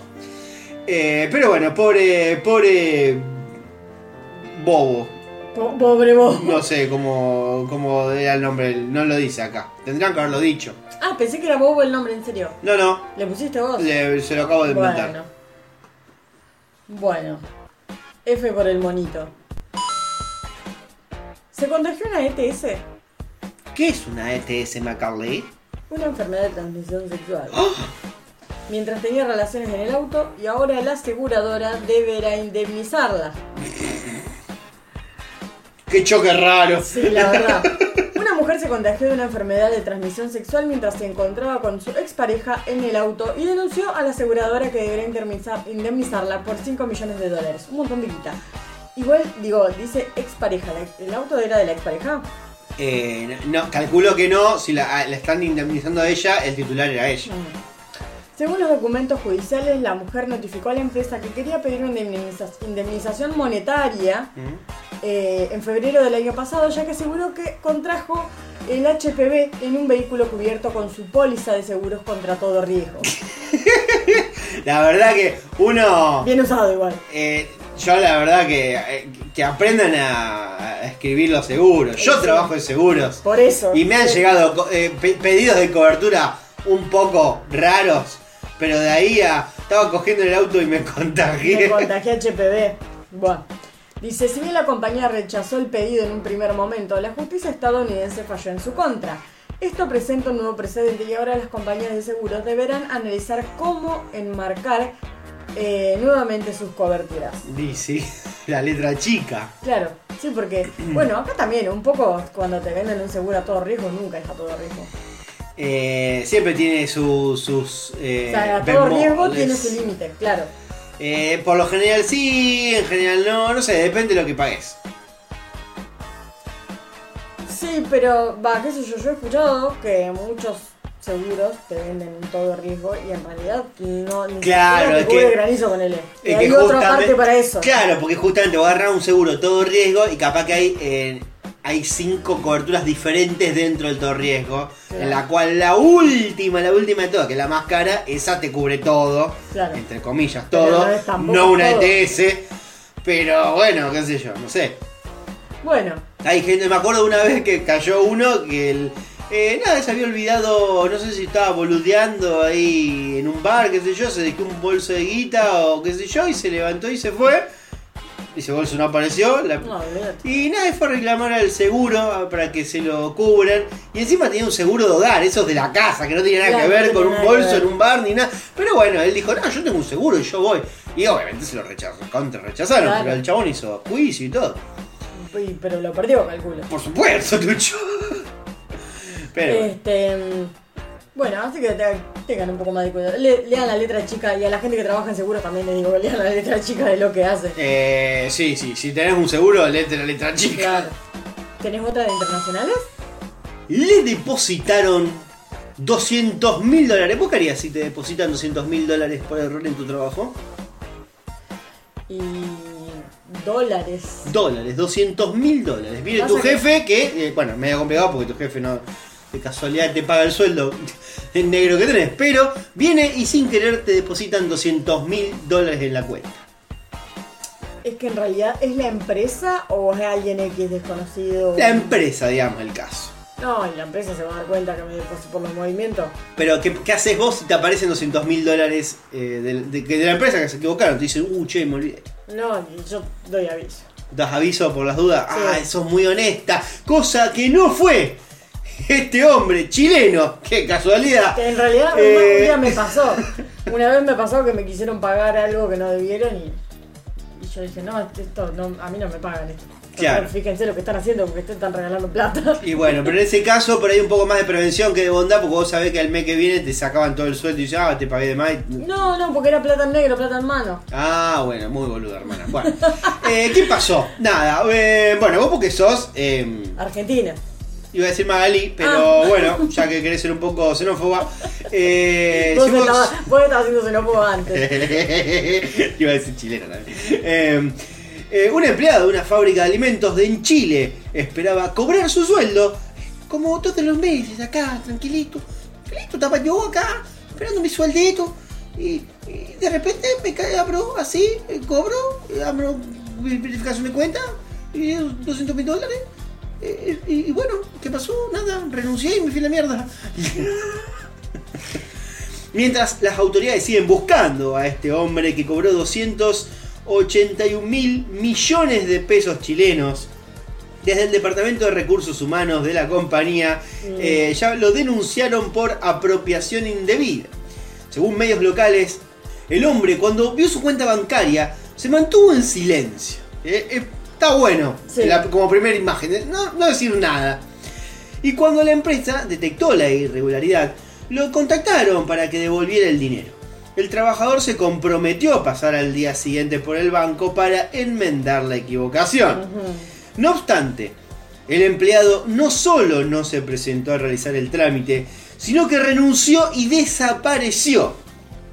Sus empleadores lo llamaron gran cantidad de veces hasta que atendió y aseguró que se había quedado dormido el día que justo tenía que ir al banco. Ah, perdón, me, me quedé dormido y hoy no, no podía ir. No, no, basta, basta. Em, pero luego, el empleado no volvió a comunicarse y tras varios días de apareció en la compañía de su abogado para informar eh, que su cliente no tenía intenciones de devolver el dinero porque el error no había sido suyo. Esto es un arriesgarse el todo por el todo, ¿no? Sí, la verdad. Eh, además, presentó su renuncia irrevocable. Como si no lo fueran a echar, ¿no? Eh, yo, yo no me hubiera renunciado. Hubiese esperado que te echen. También, porque de última tenés como un backup. Vos decís, ponele que pierdo el juicio y le tengo que devolver la plata, pero me, me, me echan. No sé cómo funcionan las leyes laborales en Chile. Eh, pero... no tienen allá. No, No. Entonces le convenía renunciar. Además presentó su renuncia irrevocable, es por eso que los jefes del hombre iniciaron una acción legal y presentaron una denuncia por apropiación indebida. Pero bueno, viste cómo con esto que O sea que todavía no terminó el juicio, no se sabe. todavía no, esto recién arranca, pero eh, bueno, viste cómo son los chilenos que agarran cosas por ahí y no le pertenecen. No, bueno. Siempre un paso más cerca de la cancelación. Ah, bueno, ¿qué más tenés? Eh, eh, eh, eh. Tengo una más de internacionales. Bueno, tengo algo- varias más de internacionales. Algo que pasó con JK Rowling. Eh, ¿Implica transfobia? Eh, no, no esta vez. No, oh, menos mal. Esta vez ella fue la víctima. Eh, así como nosotros fuimos víctimas de eh, su último guion que salió en la última película. Sí, también. Víctima de dos humoristas. Los no secretos de Dumbledore. Víctima de dos humoristas rusos, dice. Putin y. No. Putin y Putón. Mira, yo eh, la verdad que soy víctima de un humorista. Así que, Rowling, sí, mi hermana. Le hicieron creer que hablaban con Zelins- Zelinsky. Y no estoy hablando de. De- del del entrenador, del técnico. técnico de no sé dónde mierda está ahora Zelinsky. Bueno, la autora de la serie de libros de Harry Potter habló por Zoom con alguien que se hizo pasar por el presidente ucraniano Volodymyr Zelensky. Mierda. Sin embargo, la persona detrás de la llamada no era el estadista ucraniano, sino el dúo cómico ruso Boban y Lexus. Bufón, me encanta. En la llamada de Zoom de aproximadamente 12 minutos se puede ver a Rowling en video, mientras el falso Zelensky interviene solo con audios. El video se subió a YouTube la semana pasada y fue descubierto por Hollywood Reporter. Ay, Qué la bien. pronunciation. Ay, la pronunciation. Escúchame. Eh, bastante boluda la Rowling también. Pero vos sabés que estos dos tipos lo han hecho caer también a George Bush, y, o sea, tienen ya un, un historial. Como acá cuando, ¿quién fue el que lo llamó a...? Claro, igual porque tenés como, como, que tenés ah, que tener contacto. Bueno, contacto también. ¿Qui- quién- eh, ¿Cómo es este, este que lo llamó de la Rúa? Tangalanga. Tampoco es que. Si Tangalanga consiguió el teléfono de la Rúa. Bueno, ¿por qué pero todos era- no van a conseguir el teléfono la de Rúa. Este. mm, ¿Te acordás cuando le, le- no, hermoso, cuando le hizo, le pasó el teléfono y que le sobraba el número? Le dijo, sí, pero dividido dos. y el pelotudo se puso a contar. No puede ser. No puede ser. Dios mío, ¿cómo? Ahí como no se daba cuenta la gente ya. Hola, Con el doctor de la Rúa. ¿y quién habla? Sí, yo, señor, soy del estudio del doctor Cantalupi y lo llamo para ver si usted estaría interesado que nosotros nos hiciéramos cargo contra el canal que hizo esa burla tan ridícula el otro día. ¿Cómo es el nombre de ustedes? Cantalupi, estudios Cantalupi. Sí, Bueno, déjeme el teléfono, por favor. como no, le dejo el número, si le dejo el teléfono yo con qué hablo. Sí. Ya. 7724 Sí. 946678. A ver, pero me sobran números acá. Divi- dividido 2. Ah, 7, 7,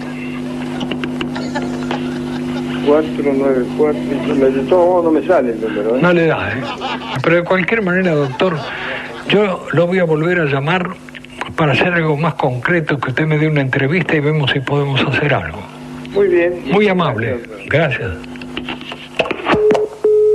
Qué pelotudo. Bueno. A pesar de la confirmación del equipo de Rowling, la conversación entre el autor y el imitador de Zelensky es tan incómoda y extraña que podrías pensar que es falsa. El falso Zelensky dice que la cicatriz característica... Zelensky. Le dijiste Zelensky en toda la Zelensky, ¿no? Zelensky. Zelensky. Zelensky. Bueno, para mí Zelensky, ya está. El técnico. En falso Zelensky dice que la cicatriz característica de Harry Potter, un rayo, se parece a la Z. Y pide a Rowling que la cambie debido a la situación geopolítica. La letra Z se utiliza actualmente para señalar el apoyo a la invasión de Ucrania por parte de Rusia. Claro, mucho, viste, ¿te acordás que lo habían. Que en su momento había, no creo, un atleta que en medio de unas olimpiadas de estas eh, juveniles este, se había puesto en la pechera una. Se había hecho una Z con, con cinta adhesiva, como apoyando la invasión. Ah, no, no. Eh, el- la Z es el símbolo de, de esta invasión. No sé Ah. por qué. Bueno, quién sabe. Rowling dijo, voy a mirar eso, podría ser bueno hacer algo así en las redes sociales porque no creo que eso saldrá en los periódicos, dijo Rowling. Ella... eh, Claro, como. Sí, como tratando de no, Eh. de no ofender al presidente Claro. ucraniano. Dice, lo que también es importante para mí es saber que las personas que no son políticos realmente nos apoyan, realmente sienten lo que sentimos, especialmente muchos escritores famosos, muchos músicos famosos, dice el falso, el falso Zielinski a Rowling. Eh, lo que suena casi razonable hasta que comience a impulsar su propia carrera como actor. Sabes, también fui actor en el pasado. Tal vez en el futuro pueda participar en una nueva película de Harry Potter, especialmente si le pones un tridente ucraniano en la frente. Dice, otro giro aleatorio, el falso Zielinski también pregunta si Albus Dumbledore es realmente gay. Y si Rowling puede decirle con quién se acostó, agregando que esperaba que el mago no se acostara con una persona transgénero. Muy bien ahí, hijo, hijo de puta. Dice, después de presentar a Rowling a su equipo, ¿qué dice? Después de presentar a Rowling a su equipo, al que llama la Orden del Fénix Ucraniano, una referencia a uno de los libros de la serie de Harry Potter, el falso Zielinski le pide al autor que salude a sus amigos, los escritores rusos Boban y Lexus. Rowling accede alegremente y el video se va a negro. Claro, como que lo último le dijeron. Que, que sí, a dos colegas, co- colegas de ellos y se mencionaban ellos. Que le manden Claro. saludos a ellos dos. Claro. Bueno, cayó. Cayó. Como, como michotito. Como Michotito, sí, sí. Michotito, negro, gordo y cabezón. Así es. Y bueno, qué sé yo, viste, uno tampoco puede estar todo el tiempo pendiente de todo. No. Como por ejemplo este japonés que se fue de joda con datos de 400.000 habitantes y los perdió. un funcionario de Japón perdió un pendrive con los datos de 400.000 habitantes en una fiesta. Bueno, chicos, ¿saben? ¿No vieron el pe... ¡Ey! ¿No vieron el pendrive? Eh, un funcionario de Japón decidió irse de fiesta cargando consigo elementos de trabajo como una USB, una, ¿por qué dice una? Este, con los datos de los habitantes de la ciudad donde vive, Amagasaki, al noreste de Osaka, y no midió las consecuencias de perder miles de datos. Según relata el medio Vice, el funcionario al terminar la jornada laboral ingresó a un bar donde bebió más de la cuenta y amaneció tirado en la calle. Bueno, ya directamente quebró. Eh, Quebró el funcionario. eh, bueno, eh, la verdad que un poco estoy empezando a empatizar con este funcionario japonés. No me pasó lo de la calle, pero casi. Resulta que el protagonista de esta historia, con la intención de continuar trabajando, viste, una persona aplicada, quería laburar, se llevó laburo a la casa. A la casa, claro. Pero bueno, Es que el los, tema asi- los es que asiáticos son así, los japoneses. se llevó esta, esta, esta digamos, documentación sin permiso de la empresa. Claro. Eh, porque que tiene nombres, apellidos, fecha de nacimiento, domicilio, números de cuentas bancarias, datos fiscales de más de 465 mil personas que viven en el área de Amagasaki. Alguien se quedó sin trabajo en Amagasaki. Eh, tras este hecho, la administración municipal se vio obligada de publicar un comunicado de prensa ofreciendo disculpas a todos los residentes de la ciudad afectados por lo ocurrido.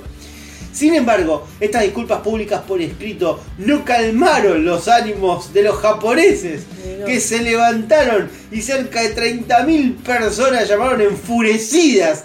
eh, Este, y bueno, más que nada eh, amenazaron con eh, un... Va, no, perdón, estoy leyendo como el orto. Dijeron que tuvieron un ataque de nervios. Este, y bueno, nada, la verdad que las oficinas que estuvieron recibiendo estos llamados casi se vuelven locos.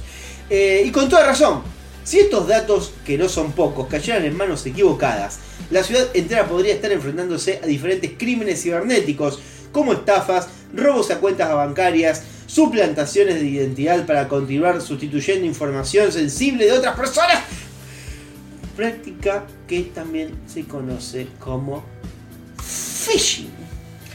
Em, si alguien encontró el pendrive y todavía no lo devolvió, probablemente Así ocurra que eso. sí, por si favor, no, si alguno lo encuentra, por favor se comunica acá con el programa. Sí, que nosotros, y le avisamos al funcionario japonés. eh, le avisamos a los ponjas a ver si, eh, bueno, nada.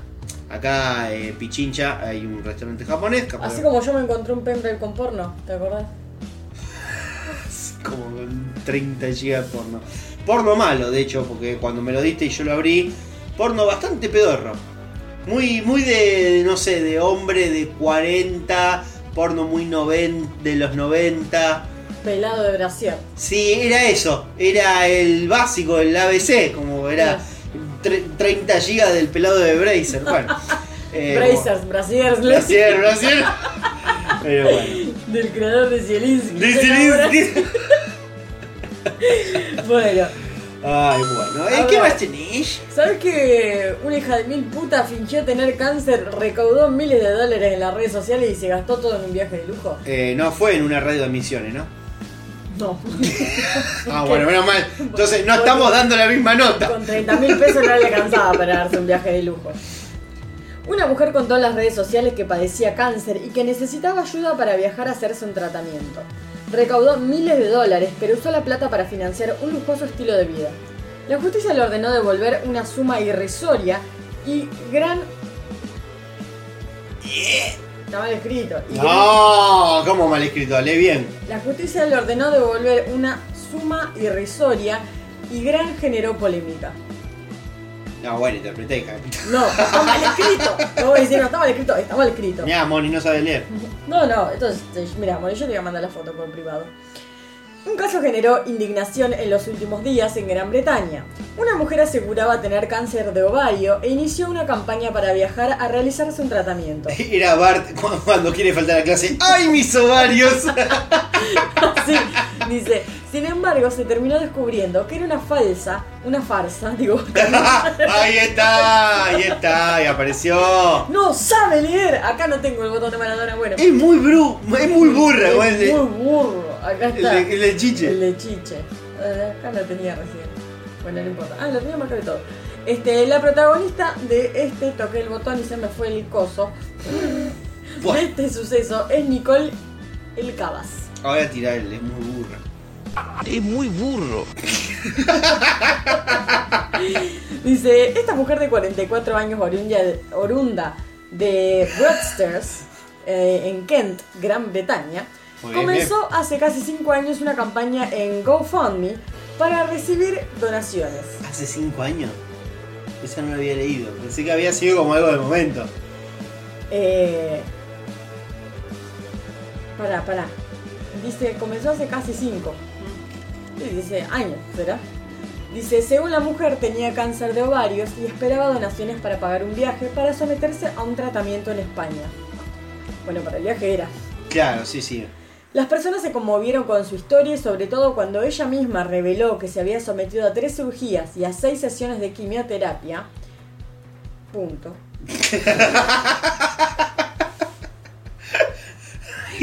¡No sabe leer! Además se utilizaba una foto de ella internada en un hospital. Muy golpe, muy bajo. Hospital, hospital. Es por eso que rápidamente centenares de personas comenzaron a hacer donaciones. Claro, y sí, obvio. Ah, no, no eran cinco años, eran cinco meses. Bueno, listo, Maggie, gracias. Pero que arriba dice cinco, no dice Cinco. nada, Dis- no dice nada. Ni Cinco siquiera- neuronas tenés hija de puta a esta altura. Y funcionan dos. Pero digo, arriba dice cinco, o sea, no dice ni años, ni semanas, ni días, ni meses.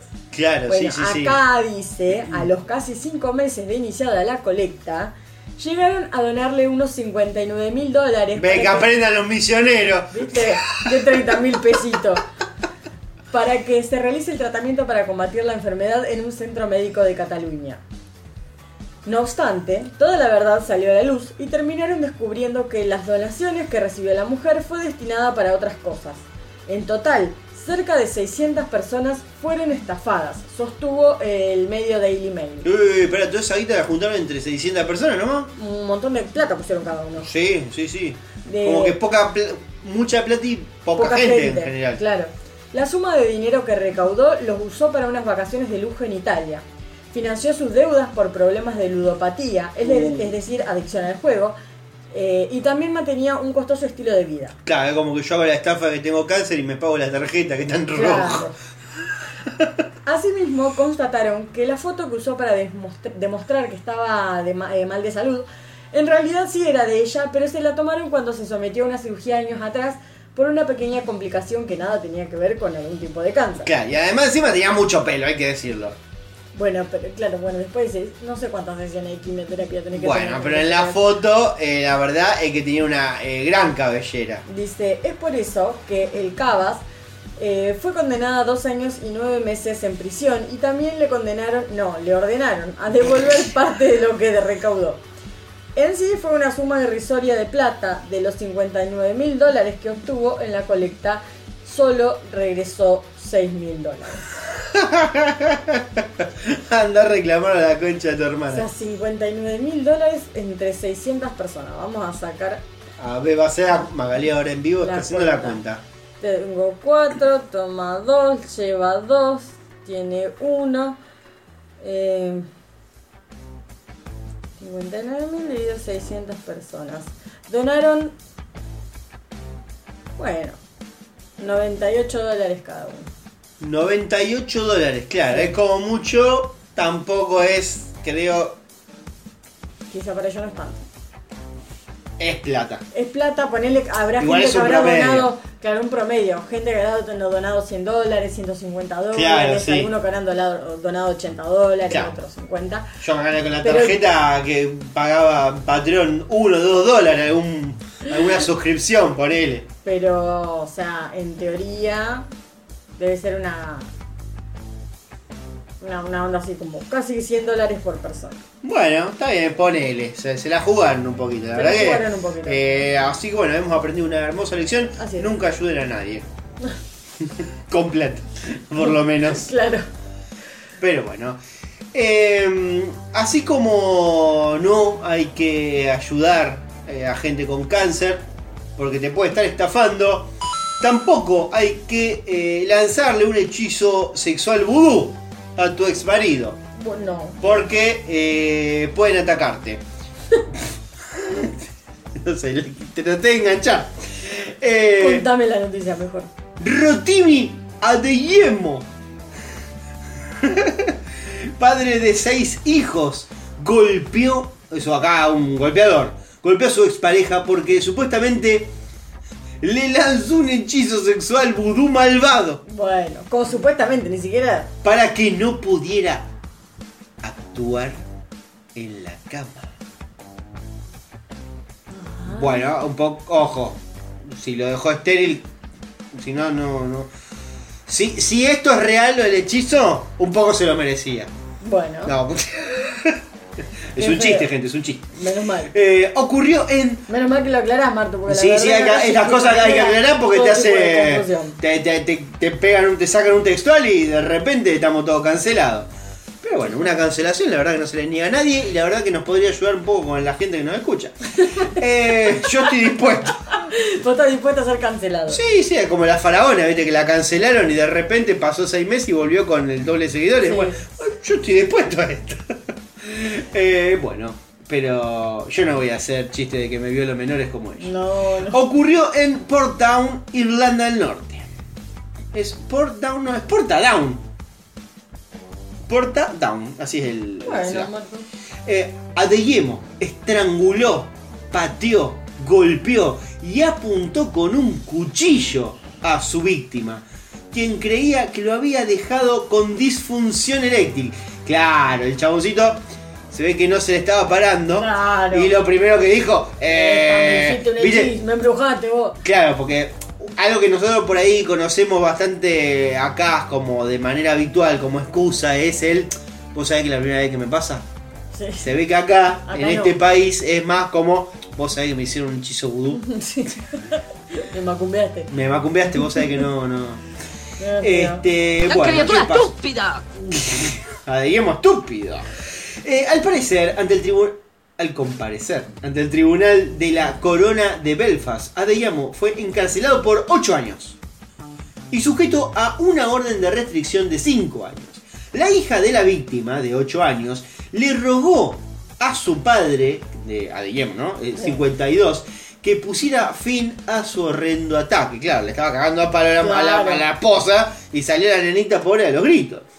El ciudadano nigeriano, que acá tiene, claro, era, era nigeriano. No voy a decir nada al respecto. Eh. dejar que, que, que procedas con tu autocancelación. el ciudadano nigeriano Adeyemo. Me encanta porque van. Este es el tercer párrafo ya mencioné Adeyemo tres veces. O sea, no puede ser que lo nombren tantas veces. Adeyemo. Adeyemo de Portdown, Portadown, fue acusado inicialmente de intento de asesinato que él negó. Después de la ruptura, Adeyemo comenzó a salir con una vecina de su exmujer, lo que provocó más enojo entre los dos.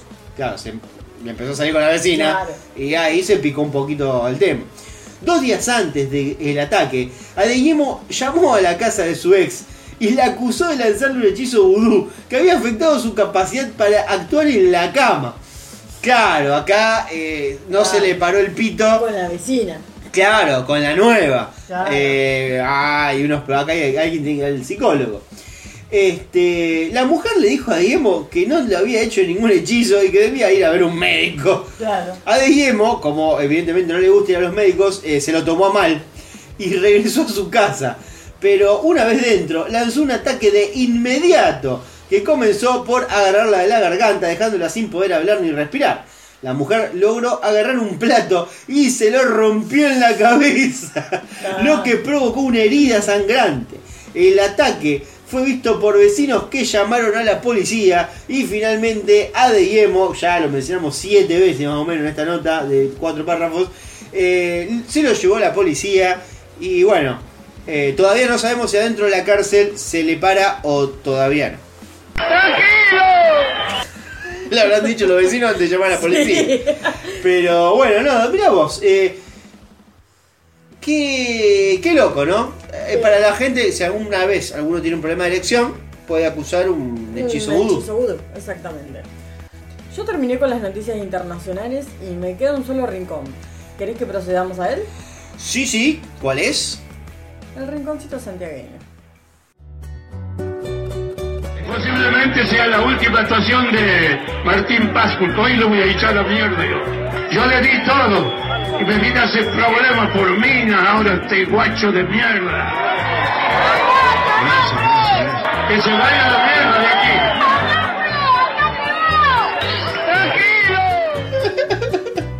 Ah, qué lindo. Bueno, ¿qué pasó en Santiago del Estero? Se estarán preguntando ustedes. Por supuesto. Le vendió todos sus muebles a su inquilino y se fugó. Eh, se ve que lo que son eh, los aumentos de los Eh, alquileres. sí. A ver. Una mujer aprovechó la ausencia de su inquilino, quien se encontraba de viaje por razones laborales, e hizo una feria con los bienes del hombre, los cuales vendió a precios ínfimos entre los vecinos del barrio Colonia Osvaldo, en la ciudad santiagueña de Añatuya. ¡Añatuya! Tras lo cual Está borracha, discúlpenla. se fue. Tras lo cual se fugó y habría emprendido viaje hacia Buenos Aires. Ah. Eh, el inquilino relató que se había ausentado por trabajo durante dos semanas y la propietaria del inmueble le informó que personas desconocidas habían ingresado al mismo y lo desvalijaron. Claro, era como Bilbo al- en el Hobbit. Claro. Volvió a su casa y le estaban desvalijando todo. La mierda, bueno. Pero cuando el personal policial inició la investigación, la situación dio un giro inesperado, ya que los efectivos descubrieron indicios de que los bienes habían sido comercializados entre vecinos del mismo barrio. Entonces, Hubo ahí un arreglo, un arreglito. Y vamos a ver qué dice la nota. Los uniformados pudieron recuperar lo vendido gracias a la entrega voluntaria de los vecinos, claro, no lo sabían.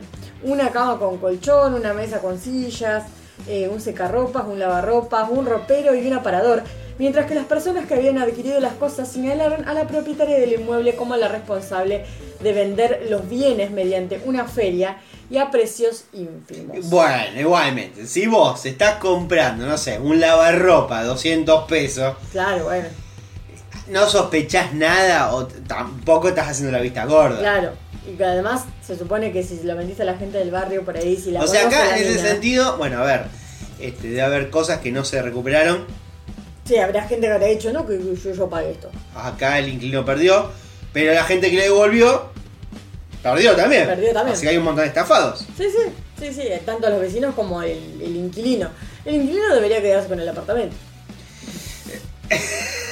No sé, la tiro. Eh, es buena esa, porque si, si se fue a la mierda de Buenos Se fue a la mierda.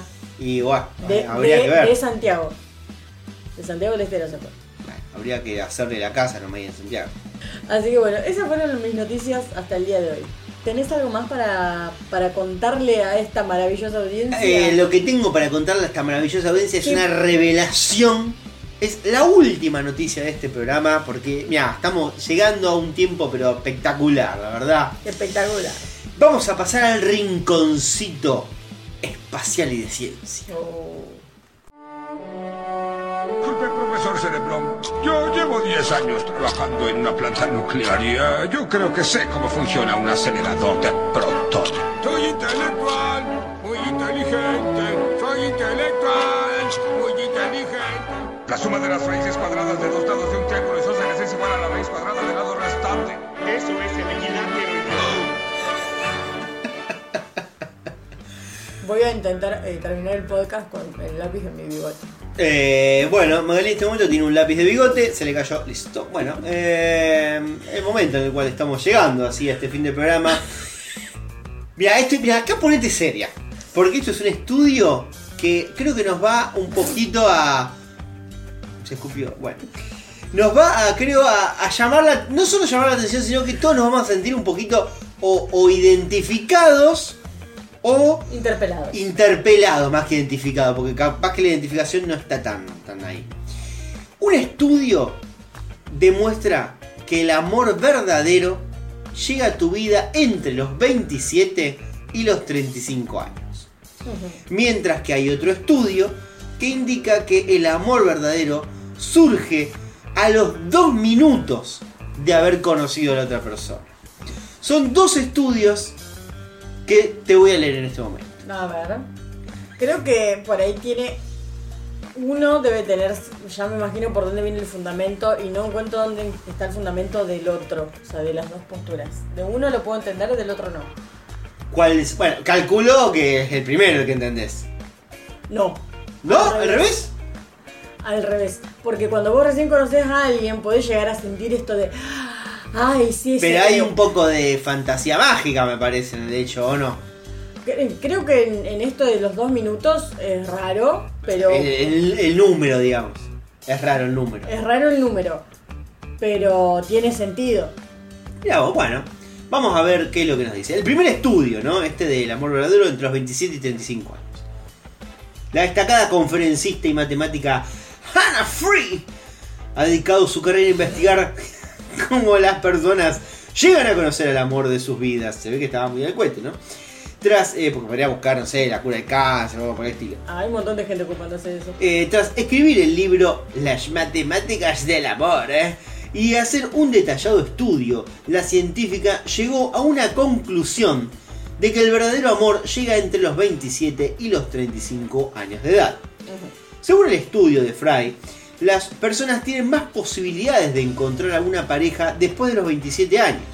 De esta forma, todas las personas con las que se tenga una relación amorosa antes de esa edad solo forman parte de un proceso para encontrar al indicado. Si quieres casarte antes de los 40, no encontrarás tu final feliz. Con la, final feliz con las personas con las que sales, desde los 15 a los 27 años, eso dice ella. Pero ¿por qué? ¿Cuál es el fundamento? No entiendo. Todavía no lo dijo, tenés que esperar un poquito. Bueno. Los humanos seguimos esta estrategia, perdón, ella seguía hablando ella. Los humanos seguimos esta estrategia de rechazar a nuestros primeros amantes sin saber que es lo mejor que podemos hacer para nuestra vida amorosa, relató la científica.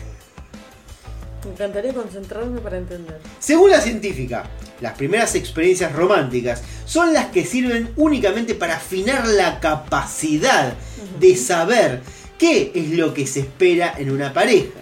Solo después de los 27 años, las personas logran distinguir qué es lo que buscan en una relación, así como lo que definitivamente no quieren. Hannah Frey da un paso más allá. Asegura que si una persona te pide matrimonio antes de los 27, es mejor rechazarlo y esperar, ya que es muy probable que no sea la mejor opción. O sea, según ella, de manera estadística, con todos los datos que recabó, básicamente todas las relaciones anteriores a los 27 años son pura y exclusivamente para que vos Experimentos.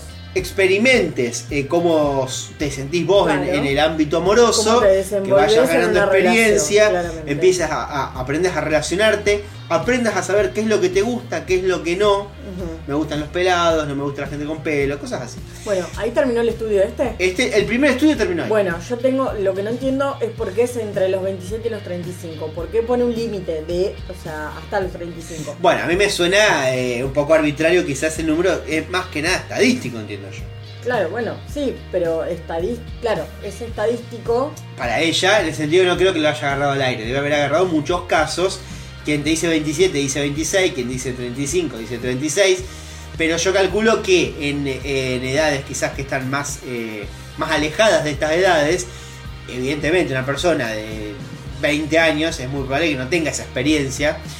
Y una persona de 40, si vos no aprendiste todo lo que tenías que aprender a los 40, es porque evidentemente hay algo ahí que está fallando. Claro, bueno, o sea, yo entiendo el punto, pero no entiendo por qué el límite. ¿Por qué nos dicen a partir de los 27 años? No, Entonces- bueno, andale al estudio, te dice, No, te dice que Ah, es- resumímelo bien en una nota. No, bueno, eh, la nota no te dice el estudio, te dice el, eh, el resultado de, Sí, del el estudio. resultado necesita un porqué. No, bueno, tampoco funciona todo así. La verdad que estás arruinando un poco el estudio. No, no. Pero después Pero hay no, otro no estoy estudio. cuestionando cosas. de, la, de científicos de la Universidad Hebrea de Jerusalén. Dice que el amor verdadero surge aproximadamente a los dos minutos de que las dos personas se conozcan. Eh, yo entiendo acá y agregaría de que las dos personas se conocen de manera presencial. ¿no? Porque hoy por hoy Claro. creo que uno puede conocer gente ya de otras maneras. Tal cual. El informe expresa que la transpiración y los movimientos de las personas reflejan en apenas 120 segundos que se encuentran en la misma sintonía. Claro, no sé si en realidad es eh, enamoramiento. Quizá puede ser eh, Una- atracción. Yo diría conexión, porque incluso hasta te diría atracción, creo que podés sentir atracción por alguien que no tenés contacto, no sé, mirás una revista, ves una, una persona que te gusta y podés sentir atracción, pero con esa misma persona te Claro. juntás en un bar y quizás ya la ves caminar, la, o lees su manera de moverse, y que y ya hay algo que quizás no te trae. Claro. Eh, no sé, me parece que puede venir por ese lado. Esto por lo menos dice este estudio. Eh, transpiración, movimientos, eh, eso es lo que toma en cuenta. ¿Qué nos dice?